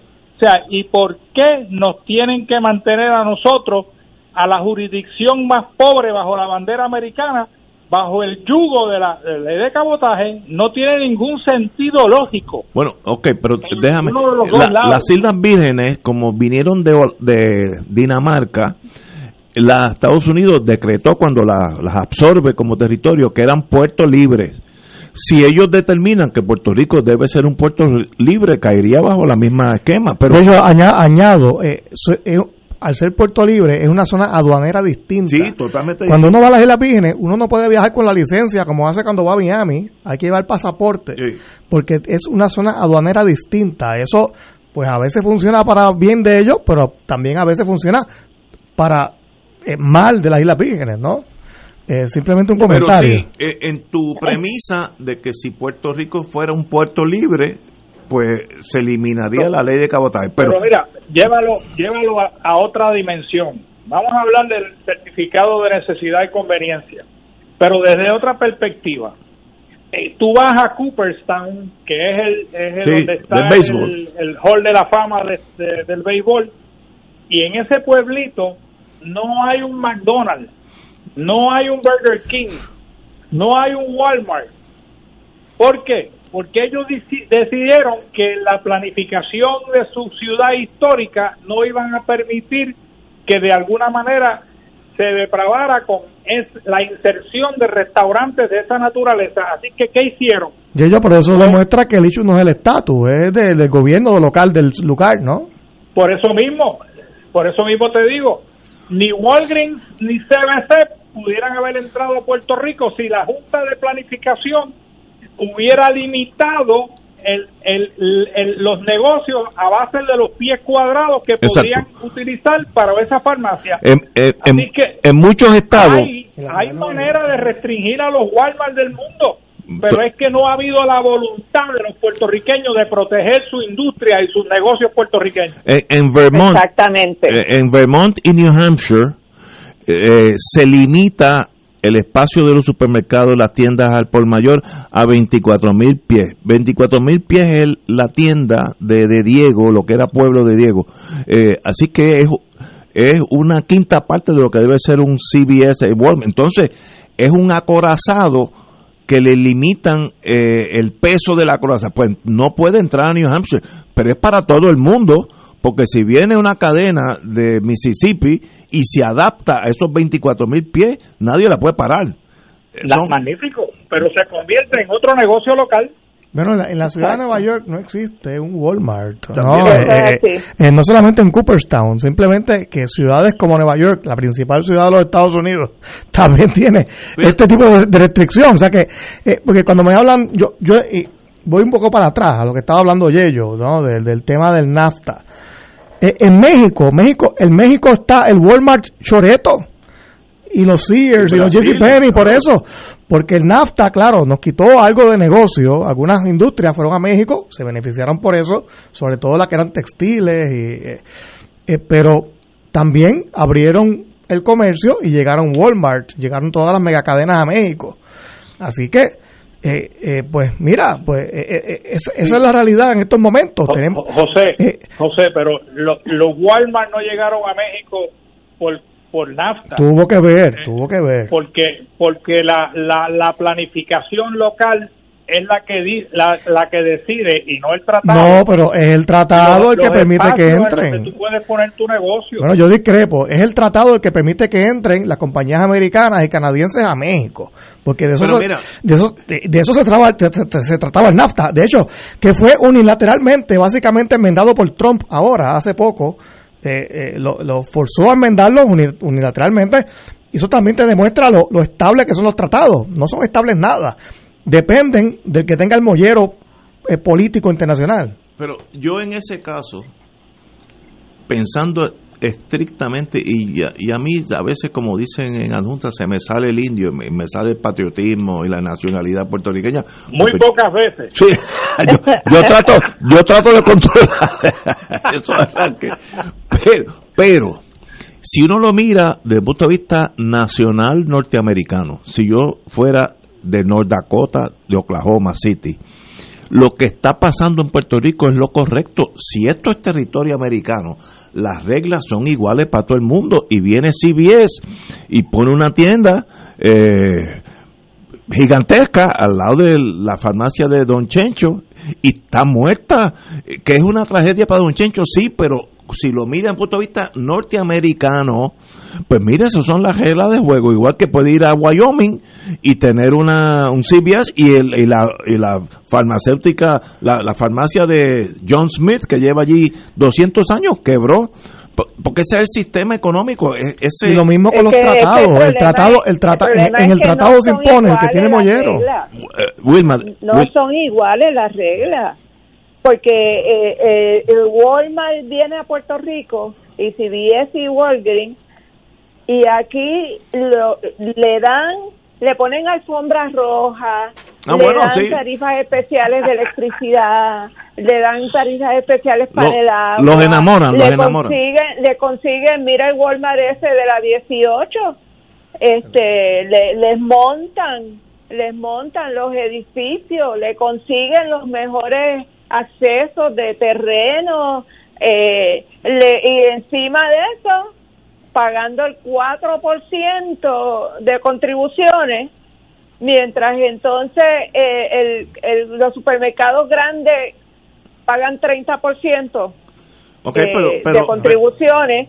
y no le dan, no le, no le bajan la luz, no le bajan el agua, este, no le ponen eh, edificios bonitos para que puedan poner los supermercados. O sea, las reglas no son iguales. Pero las, reglas están sesgadas, están a favor de, de las grandes multinacionales y van en contra del chiquito. Y todo lo que tú has dicho es darme la razón, que todas las decisiones que se toman son en beneficio de la nación de la República de Estados Unidos. Pero, y no son a favor de Puerto Rico. Y lo que mencionaste del FEMA Ignacio tú sabes que en Puerto Rico nosotros aportamos a ese fondo del FEMA. Eso no es una gratuidad que nos está dando Estados Unidos. Eso, es un seguro que pagamos. No eso no es eso no es correcto. Yo lo chequeé oficialmente y eso no es correcto. Hay un un, un seguro que pagan algunos puertorriqueños de terremotos inundaciones, que lo paga el 2 o 3% de, la, de los puertorriqueños. Pero los 40 billones que han metido aquí, eso es una dádiva, que igual que lo meten en Houston también, no, no estoy diciendo nada. Pero eso es lo bueno del caso. Si no, desde María estaríamos todavía sin electricidad. Pues mire, eso es lo bueno. Ahora, también a cambio de lo bueno, te chupan lo malo it is what it is. Yo no estoy diciendo si es bueno. Tal vez lo mejor que le puede pasar a Puerto Rico es ser una república independiente y caminar solo con las cosas buenas y las cosas malas. Pero lo que estoy diciendo es, ese apego a los Estados Unidos, que tiene el 93% del voto electoral, no es a cambio de nada, es a cambio pues de una satisfacción eh, del, del, electorado que dicen, bueno, pues yo mejor es para estar solo como Santo Domingo, yo estoy con los problemas que tengo de las navieras y todo eso. Y eso no estoy diciendo que es correcto, estoy diciendo que eso es así. Ah, que se puede cambiar, que en el día de mañana Estados Unidos puede decir, ustedes van a ser una república el próximo el próximo día de las madres, lo pueden hacer y seamos república y viviremos aquí, tampoco nos vamos a, a suicidar, ¿no? Eh, pero mientras eso pase, los Walgreens, los CBS, etcétera, campean por su respeto, tienen cabilderos que somos los mismos puertorriqueños, los mismos, esos cabilderos no vienen de Wisconsin, son de aquí, eh, invierten mucho dinero en, en development de las tierras, etcétera, y los políticos lo que quieren es crear empleo, eh, se, los dividen, se los pelean, una CBS eh, que diga tengo dinero para invertir, mire, hay cinco alcaldes que van a buscarlo. A mí me consta, cuando yo estaba en General Electric, que venían, eh, pusiéramos plantas en sus diferentes pueblos, porque generaban 200, 300 empleos. Eh, es bien complejo uno decir, bueno, eso vamos a romperlo con un machete y vamos a caminar solo a los Jamaica. Bueno, queremos vivir como Jamaica. Pues tal vez sí, yo no estoy diciendo, o sea, yo no estoy eh, criticando, pues, pero esa decisión yo creo que el pueblo de Puerto Rico ya lo decidió hace muchos años y el apego, el, la, la dependencia emocional, aunque sea incorrecta, a los Estados Unidos, después de María, después de los terremotos, después de todas estas cosas que han pasado, es mayor hoy que hace 15 años atrás. Ese es mi sentir, puedo estar equivocado. Tenemos que ir a una pausa. vamos a una pausa. es que seguimos hablando de Jamaica y, y volvemos. Vamos, vamos a una pausa y, y este obviamente este programa se extiende hoy hasta las diez y media de la noche porque vamos a seguir, vamos a seguir discutiendo. Vamos a una pausa. Fuego Cruzado está contigo en todo Puerto Rico. En Oro 92.5 FM, Radio Paz 810 y el Canal 13 estamos trabajando a tono con la emergencia que en estos momentos está viviendo Puerto Rico. Estamos ofreciendo nuestros servicios al máximo con el personal disponible según nos permitan las circunstancias. Si tiene un mensaje para ofrecer a sus asociados, clientes o personal, solo tiene que llamar al 787-349-7949, 787-552-0825 y nuestros empleados le comunican al personal de ventas para atender su necesidad. A nuestros clientes estén en comunicación con su ejecutivo o ejecutiva de ventas que continúan ofreciendo sus servicios como de costumbre. Recuerden los teléfonos 787-349-7949 y 787-552-0825. Escucha los sábados a las 5 de la tarde para servirte un programa del Colegio de Profesionales del Trabajo Social de Puerto Rico con los temas de interés a la comunidad. Recuerda, los sábados a las 5 de la tarde para servirte por Radio Paz 810. Te invitamos todos los domingos a la una de la tarde por Radio Paz 810 AM y los sábados a las 7 de la mañana por Oro 92.5 Cuidando la Creación con la hermana Lisi y sus colaboradores. Entrevista, mensajes educativos y dándole voz a grupos que ayudan a cuidar la creación en el mundo. Recuerda por Radio Paz 810 AM, una de la tarde, domingo, sábado por Oro 92.5 FM a las 7 de la mañana. Llegó la hora de reactivar el fervor católico y agradecer las bendiciones divinas. De regreso al santuario en persona para la misa de madrugadores desde las 5 y 30 de la mañana. La convocatoria es para reunirnos implementando todos los protocolos y distanciamiento social que garantice nuestra seguridad y no represente peligro para la salud en las amplias facilidades del Santuario Nacional de Nuestra Señora, Madre de la Divina Providencia en Cupey. Nos congregaremos con las debidas precauciones el sábado 5 de septiembre a las 5 y 30 de la mañana. Misa de madrugadores de regreso al santuario. Para detalles accede a nuestra página en Facebook o llama al 787-646-9448. Transmisión radial por Radio Paz 810 AM y Radio Paz 810.com. Oro 92.5 FM. Radio Oro FM.com. Y ahora continúa Fuego Cruzado. Amigos y amigas, eh, hemos recibido varios mensajes de los, de los compañeros que nos escuchan, los amigos y amigas que nos escuchan. Muchas gracias por su atención. Estamos discutiendo cosas ideológicas donde pues nadie está bien ni nadie está mal. Todo el mundo estaba eh, analizando su posición entre amigos, hermanos.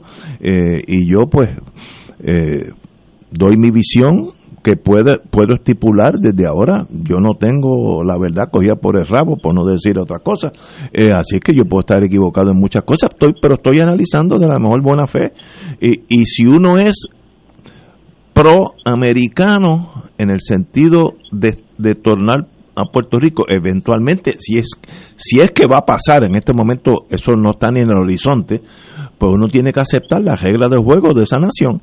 Y si uno coge la otra ruta de una república totalmente soberana, pues uno toma esa decisión y tomará las cosas buenas y las cosas malas de esa decisión. Pero mire, así son la, la vida, no, no, no hay absoluto, no hay absolutos en ningún lado. Wilma, te dejamos con la palabra en la boca, perdona, pero teníamos que parar por la, por la, así que usted tiene la palabra, compañera. Pues mira, eh, eh, y aprovecho para informar que ya el Supremo le dijo al Partido Popular que no tiene nada que aclarar. Bien hecho. Este, eso fue rapidito. Yo digo, ah, eh, intervengo para aclarar que me parece previsible. Yo sabía, yo, yo si yo fuese juez supremo hubiese decidido lo mismo. Eso, eh, era previsible que iba a haber una decisión salomónica aquí. Claro, dentro del derecho la tomaron y ya se acabó. No va a pasar más nada, ¿no? Votamos. Pero miren, Ignacio, lo que en donde nos quedamos. Ajá.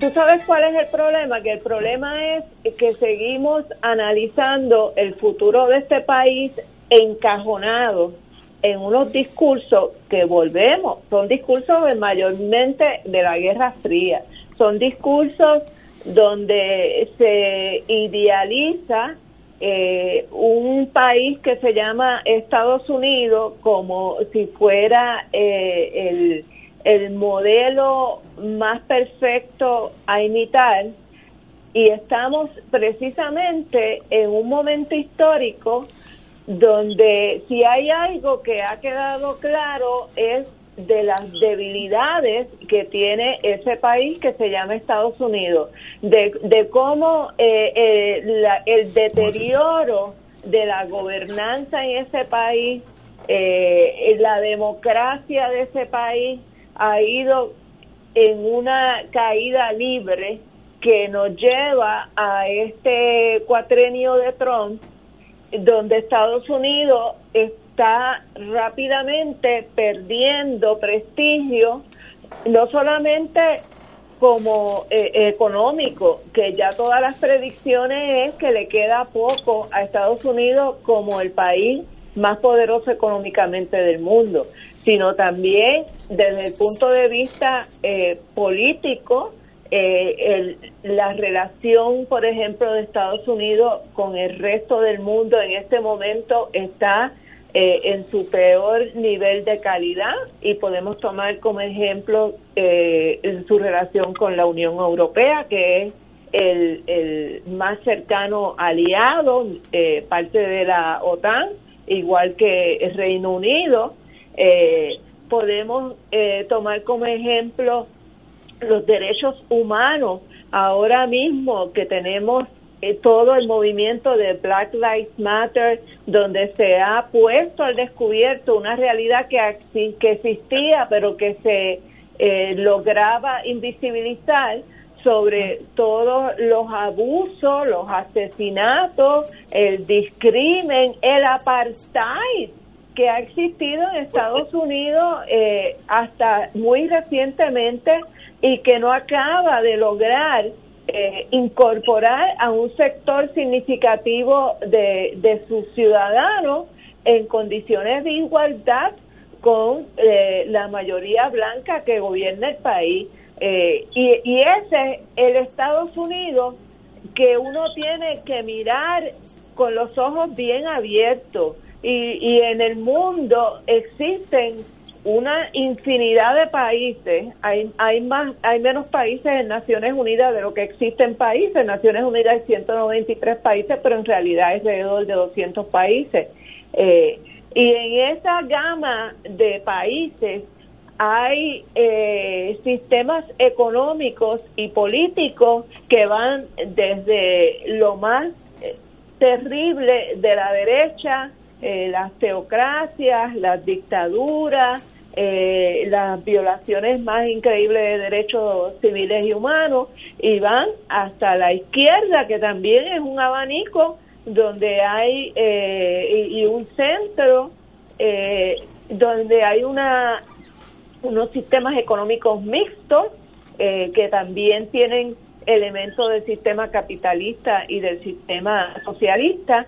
Entonces, no podemos seguir como puertorriqueños estas cajitas chiquitas de pensamiento donde lo único que miramos cuando vemos la cajita es a Estados Unidos, Estados Unidos, Estados Unidos. Eh, y entonces eh, alrededor de esa cajita pues hay un universo que estamos ignorando. Y ese eh, es el problema de la forma en que se trabaja la política en este país. En eso yo te estoy dando toda la razón. Yo, por, por experiencia de mi corta vida, eh, si uno toma ejemplos de países europeos, Suecia, Noruega, Finlandia, Dinamarca, Alemania, Alemania, Francia, etcétera, etcétera. Y se me quedan eh, Italia, España. Son países civilizados con unos sistemas de medicina eh, gratis a su ciudadanía, sistemas, gente culta, gente que tiene derecho ante las cortes. Es así que Estados Unidos no es el único país del mundo. Yo sé que al estar ligado tan estrechamente, pues genera una visión de túnel que todo todo el mundo sucede en los en los 50 estados, pero eso no es cierto. Eh, ya quisiéramos nosotros tener el nivel de vida. Cuando digo nosotros es aún Estados Unidos tener el nivel de vida de Suecia. Suecia le gana a Estados Unidos en todo, en calidad de vida, educación pública, en todo, carretera, todo, todo. Pues mire, eh, hay otras opciones, pues seguro que hay.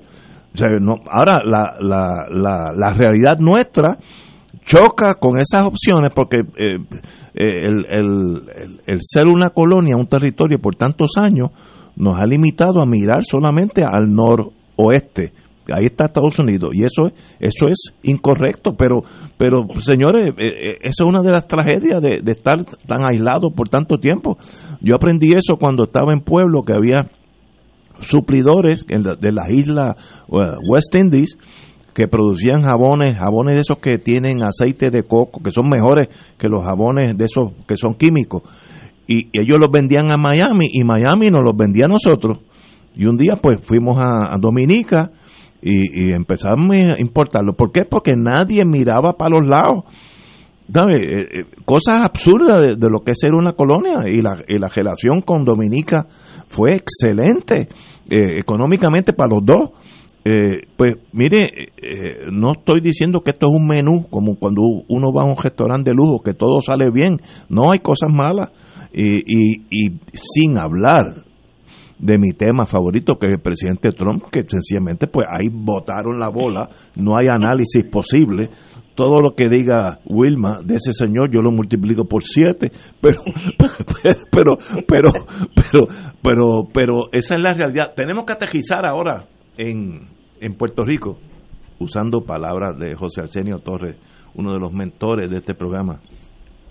El Tribunal Supremo decidió ya hace unos días que este domingo, en treinta y pico horas, estaremos aquí nosotros de 4 a las 7, creo que tal vez hasta antes sabremos todo lo que pasó, pero eh, pasamos por una un mal rato nacional, eh, sencillamente la ineptitud colmó la copa y sencillamente pues estábamos en manos de gente que no podían hacer llegar papeletas porque no existían.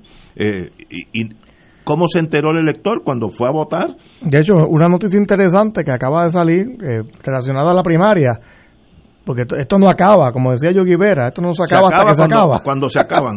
Nidia Velázquez acaba de, de intervenir en la cosa política en Puerto Rico y ha endosado hoy a Eduardo Batia. Mira, Así que siguen, los endosos por ahí. Bueno, pues ese es democrático. Si, uno es popular, vote por el que más le gusta.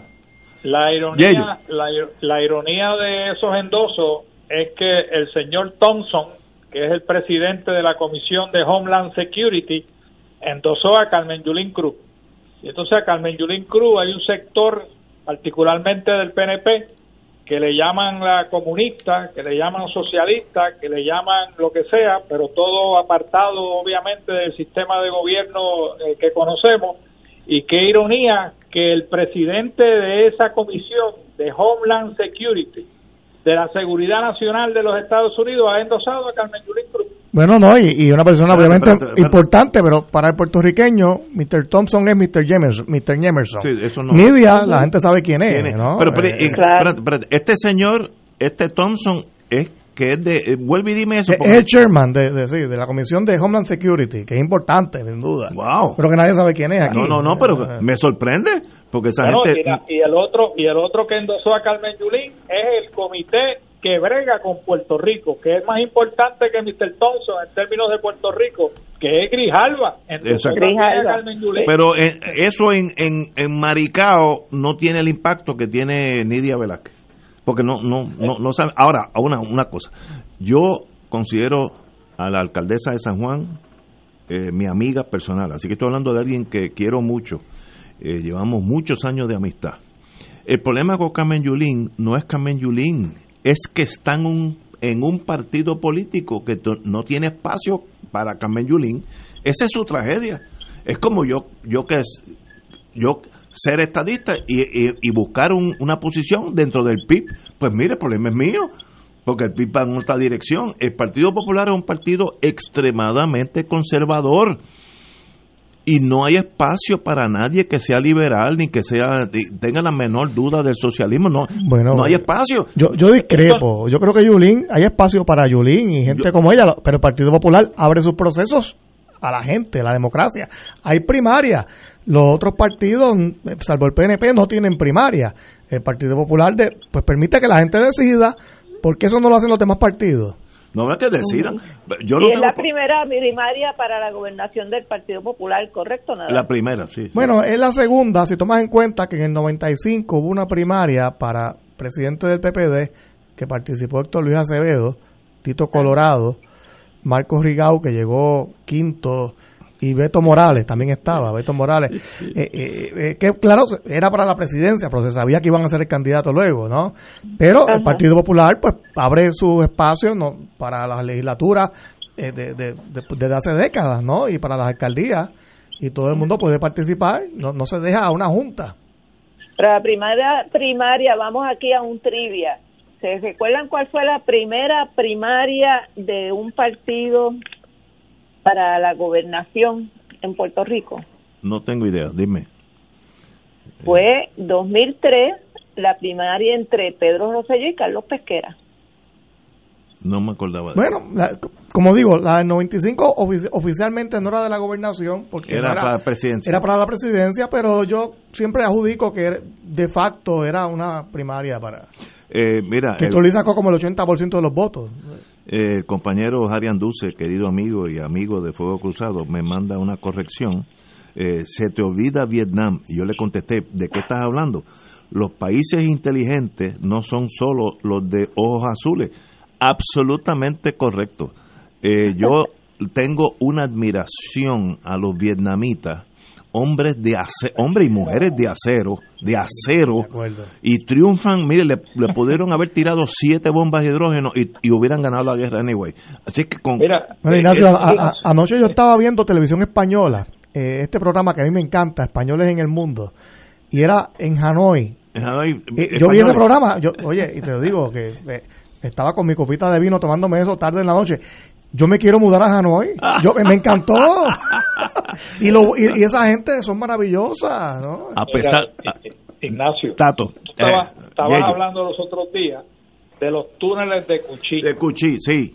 Bueno, yo cuando estuve en Vietnam en 1970, mi estación, mi sitio de, de estar todos los días era la 25 de Infantería que estaba en Cuchí. Allí mismo, sí y, nosotros teníamos, cuando digo nosotros, el ejército norteamericano tenía un programa que se llama Huchoy, Chujoy, que era que le extendía una mano a los que querían abandonar el Vietcong e ingresar en una fuerza de informantes para el ejército norteamericano.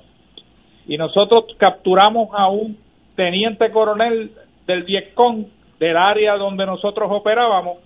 Ese señor decidió ingresar en el programa, lo cual le daba un poquito más de libertad de acceso a las áreas donde nosotros estábamos. Y de un día de un día para otro ese señor desapareció y nosotros siempre llegamos a la conclusión que se tiene que haber metido uno de los túneles y por ahí se fue. Eh, eh, ese es un país que se ganó su libertad de primero de China, que esa guerra duró casi 400 años.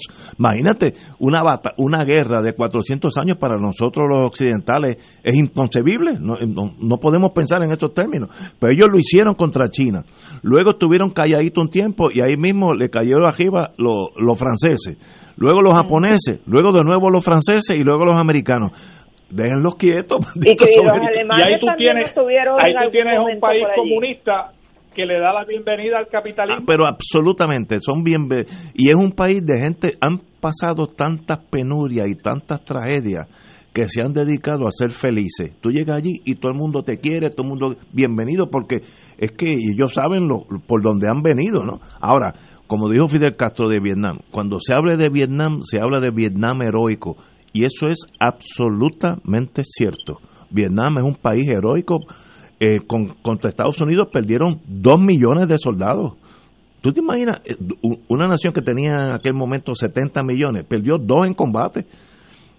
Eso es inconcebible para nosotros, pero en esa vamos a regresar a nuestra primaria después de unos anuncios.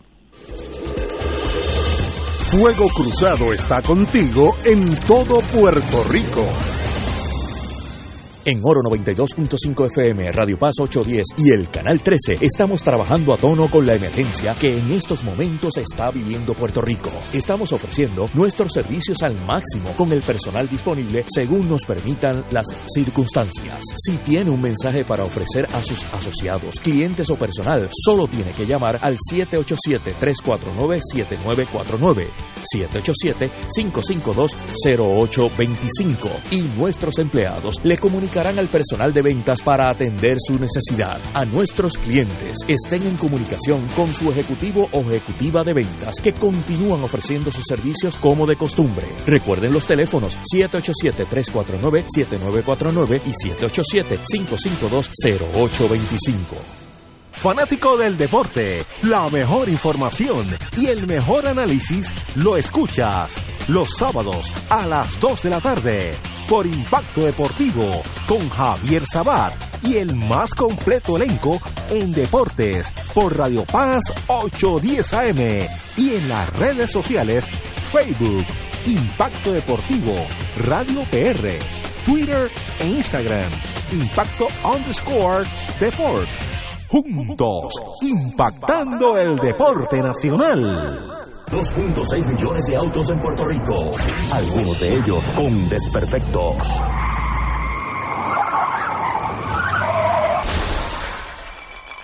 Autocontrol. Tu carro. Tu carro. Tu mundo. Lunes a viernes a las 11 de la mañana por Radio Paz 810 AM. Los partidos tradicionales deciden quiénes serán sus candidatos y el programa de análisis noticioso con la perspectiva más certera del ambiente electoral nacional te trae su tradicional especial del día de primarias. Sintoniza Fuego Cruzado el 16 de agosto desde las 4 de la tarde y entérate primero que nadie de las tendencias en los colegios electorales y el resultado oficial de las votaciones. Únete a Radio Paz 810 AM y Canal 13, cadena oficial de Fuego Cruzado, el domingo 16 de agosto desde las 4 de la tarde para el especial del día de primarias y ahora continúa Fuego Cruzado. Bueno, vamos a, nos quedan unos 10 minutos. Eh, el Tribunal Supremo yo creo que es una decisión correcta decir aquellos colegios que no abrieron, pues ahora tienen el chance de abrir y aquellos que abrieron part-time, pues tienen que volver a, a abrir para aquellos personas que se retiraron y se frustraron y nunca, nunca llegaron a votar, voten. Yo creo que una decisión salomónica muy muy eh, encausada por el deber ser que es de que todos aquellos que quieran votar van y votan así que en ese sentido yo creo que el Supremo unánimemente que fue lo bonito brincaron las tribus y, actuaron como un como, como un tribunal supremo debe hacer en ese sentido yo estoy muy contento con esa decisión ya veremos, veremos el domingo cómo sucede.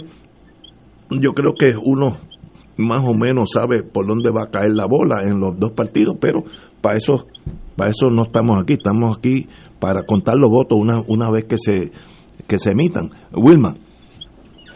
Pues la jueza presidenta Maite Jorono dice eh, que como ella intimó en su opinión de conformidad, que ella hubiese precisado que los colegios de votación que abrieron luego de la 1 y 45 del domingo 9 de agosto deben reabrir este domingo 16 de agosto de 2020. Lo anterior, independientemente de si estuvieron abiertos durante ocho horas el domingo. Así que eh, yo creo sí que definitivamente, pues digo, hay gente que dirá que yo no tengo vela en este tierra, ¿verdad? Porque no pertenezco a ninguno pero, de los uno puede analizarlo. Pero yo pero es como el que no vota, tiene derecho a hablar. Es una manifestación del ejercicio de la democracia en este país, de lo poquito que nos queda de democracia. Eh, así que me parece correcto eh, que, que se preserven los que ya ejercieron su derecho al voto, eh, que no se les obligue a volver a ir a votar. Eh, y por otro lado, eh, que se tenga un balance con ese caos que se formó. y ciertamente había que poner una hora límite hasta donde iba a considerarse que el colegio había estado abierto lo suficiente para darle la oportunidad el ejercicio del voto a los votantes. Así que después de haciendo tripas corazones, pues el Supremo yo creo que hizo lo, lo máximo que podía hacer en este caso. ¿Y ellos? Mira, yo, yo todavía creo que no dejaron una, una pequeña laguna en la decisión del Supremo. Hoy se describe en el Nuevo Día una señora de Trujillo Alto que fue a su colegio de votación en tres ocasiones. Sí, sí, sí. Y en las tres ocasiones no habían papeletas y esa señora obviamente quería ejercer su derecho al voto. Yo no sé si finalmente lo hizo o no, pero de esa misma manera hubo otras personas que hicieron lo mismo Muchos. y quizás se dieron por vencidos y no volvieron al colegio. Pero A esas personas se le dejó sin votar, aunque el colegio estuviera ocho horas abierto. Pero aquellos colegios que no abrieron las ocho porque no tenían eh, eh, eh, papel para votar y abrieron a las una de la tarde, esos van a volver a abrir, aunque ya votaron gente. sí, sí, es verdad. Pero, por ejemplo, en San Juan se dice que casi todos los colegios abrieron ocho horas y no van a volver a abrir. Bueno, yo sé personas que trataron de ir a votar y no pudieron votar. Esas personas se van a quedar sin votar porque no regresaron a su colegio, aunque estaba abierto. Así que esa, esa pequeña situación que afectó a algunos votantes y electores de esos colegios Digo, y, yo, se atendió en la decisión yo, yo, de, acuerdo contigo. O sea aquí aquí hubo esta primaria fue tan desastrosa el domingo pasado que hubo un daño irreparable al elector no el, el, el Supremo lo único que podía hacer era mitigar el daño ya hecho yo creo. Este aquí eh, no había manera de, de, del Supremo pedir que se empezara desde cero, porque entonces iba, iba, a participar menos gente aún. O sea, yo creo, que, yo, yo, creo que el Supremo tuvo que mitigar un daño ya causado. Eh, hicieron lo que pudieron, porque es que no, no había más nada que hacer. La, la ley no proveía remedios. Eh, eh, y tuvieron que decidir lo que pudiesen a favor del elector, obviamente, dentro del derecho, porque lo, lo pero, que el faro aquí es la constitución y el derecho del elector. Pero, pero mira, no, había, no había más nada que hacer, yo creo. Se, ¿no? se pudo se pudo haber dicho que aquellas personas que no ejercieron su derecho al voto en los colegios que estuvieron abiertos, simplemente ellos no se pudieron personificar por la razón que fuera, se abrieran unos colegios de voto añadido para simplemente añadir esos votos y pudieran ellos ejercer su derecho al voto. Podría ser, pero... Bueno, yo, pero yo creo que de aquí al domingo eh, eh, los abogados del PNP o del Partido Popular que tengan electores en esa situación podrían ir en un auxilio de jurisdicción urgente al Supremo para que y yo creo que le modifique que le dijeron al del PPD hoy no al lugar. Sí, yo, yo creo que a raíz de lo que pasó hoy eh, de nuevo esta decisión tenía que ser salomónica eh, no había otra manera. Y, y, el Supremo ya dijo lo que iba a decir yo creo. Sí, sí, yo creo que sí. Oye tenemos vamos a la historia antes de irnos. Y en la Segunda Guerra Mundial todos los que somos fanáticos de ese mundo aprendimos lo que eran los kamikazes los kamikaze en japonés quiere decir el divine wind, la, la, tormenta divina.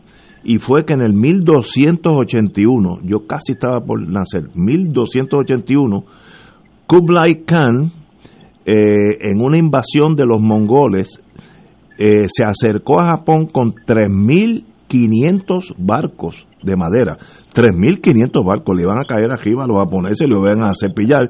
Y vino una tormenta, Typhoon, una tormenta, y destruyó toda esa armada de, los chinos. Y por eso es que los japoneses le pusieron The Divine Wind, el, la, tormenta divina, porque lo salvó de una invasión eh, que hubiera cambiado tal vez la historia del mundo. Yo lo hubiese llamado igual. Eso es tener suerte, mi hermano. Y otra, una, esto es una tragedia, porque voy a decir lo que se sabe del mundo de inteligencia.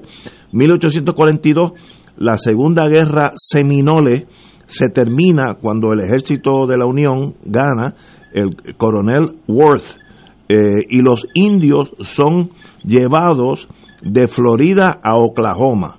Pero eso es la historia oficial.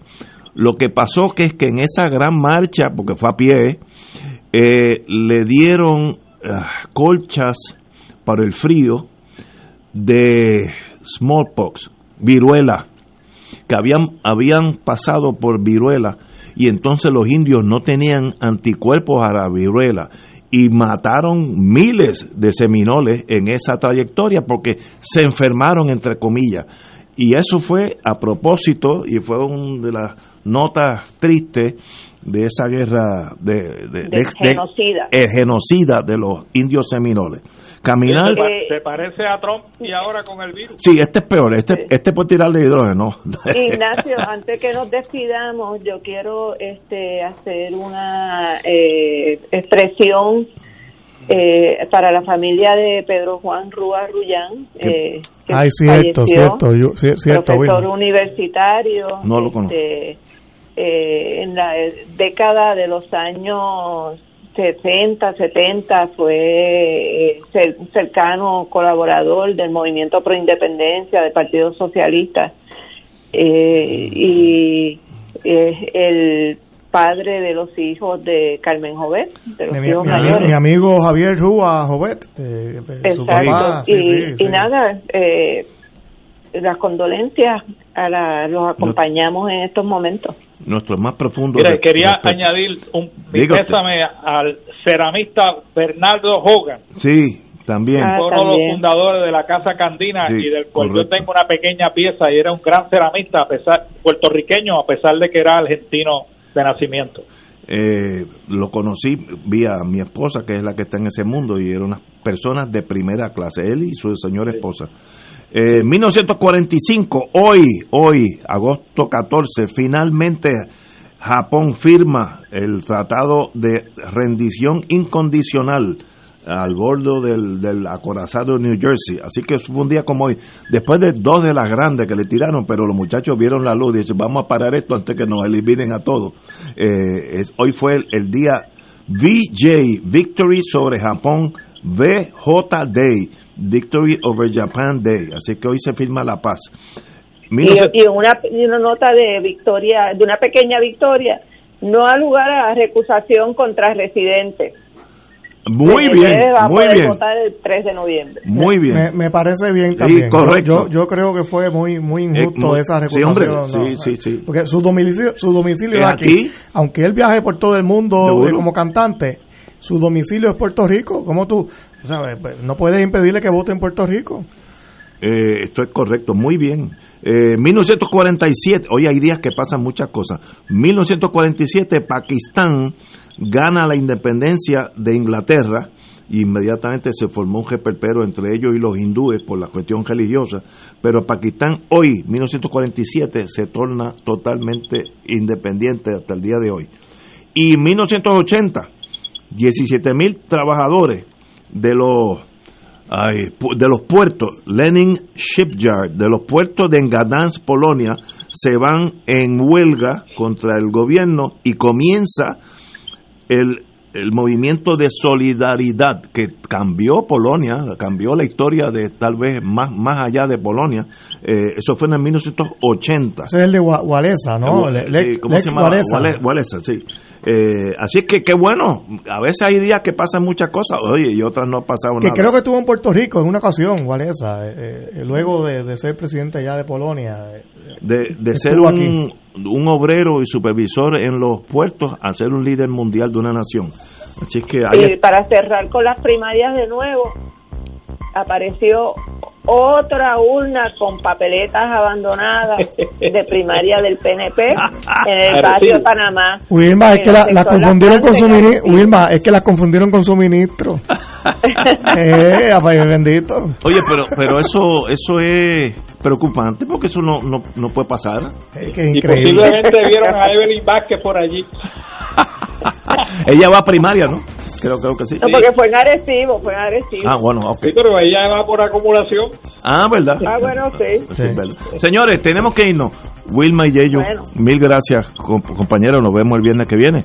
Y al compañero senador Nadal Power, un privilegio haberte tenido aquí. Gracias, Ignacio, para mí. Hasta mañana. Saludos, José. Hasta el Saludos a Wilma, que la gente no lo sabe, pero fue mi vecina por ocho años allí en San Juan y todavía es mi vecina. Bueno, yo sigo en el mismo sitio. Sigue ahí, yo todavía, todavía tengo el apartamento, pero está alquilado. Este, se- señores, tenemos que irnos y el domingo estaremos aquí a las 4 de la tarde. Buenas noches.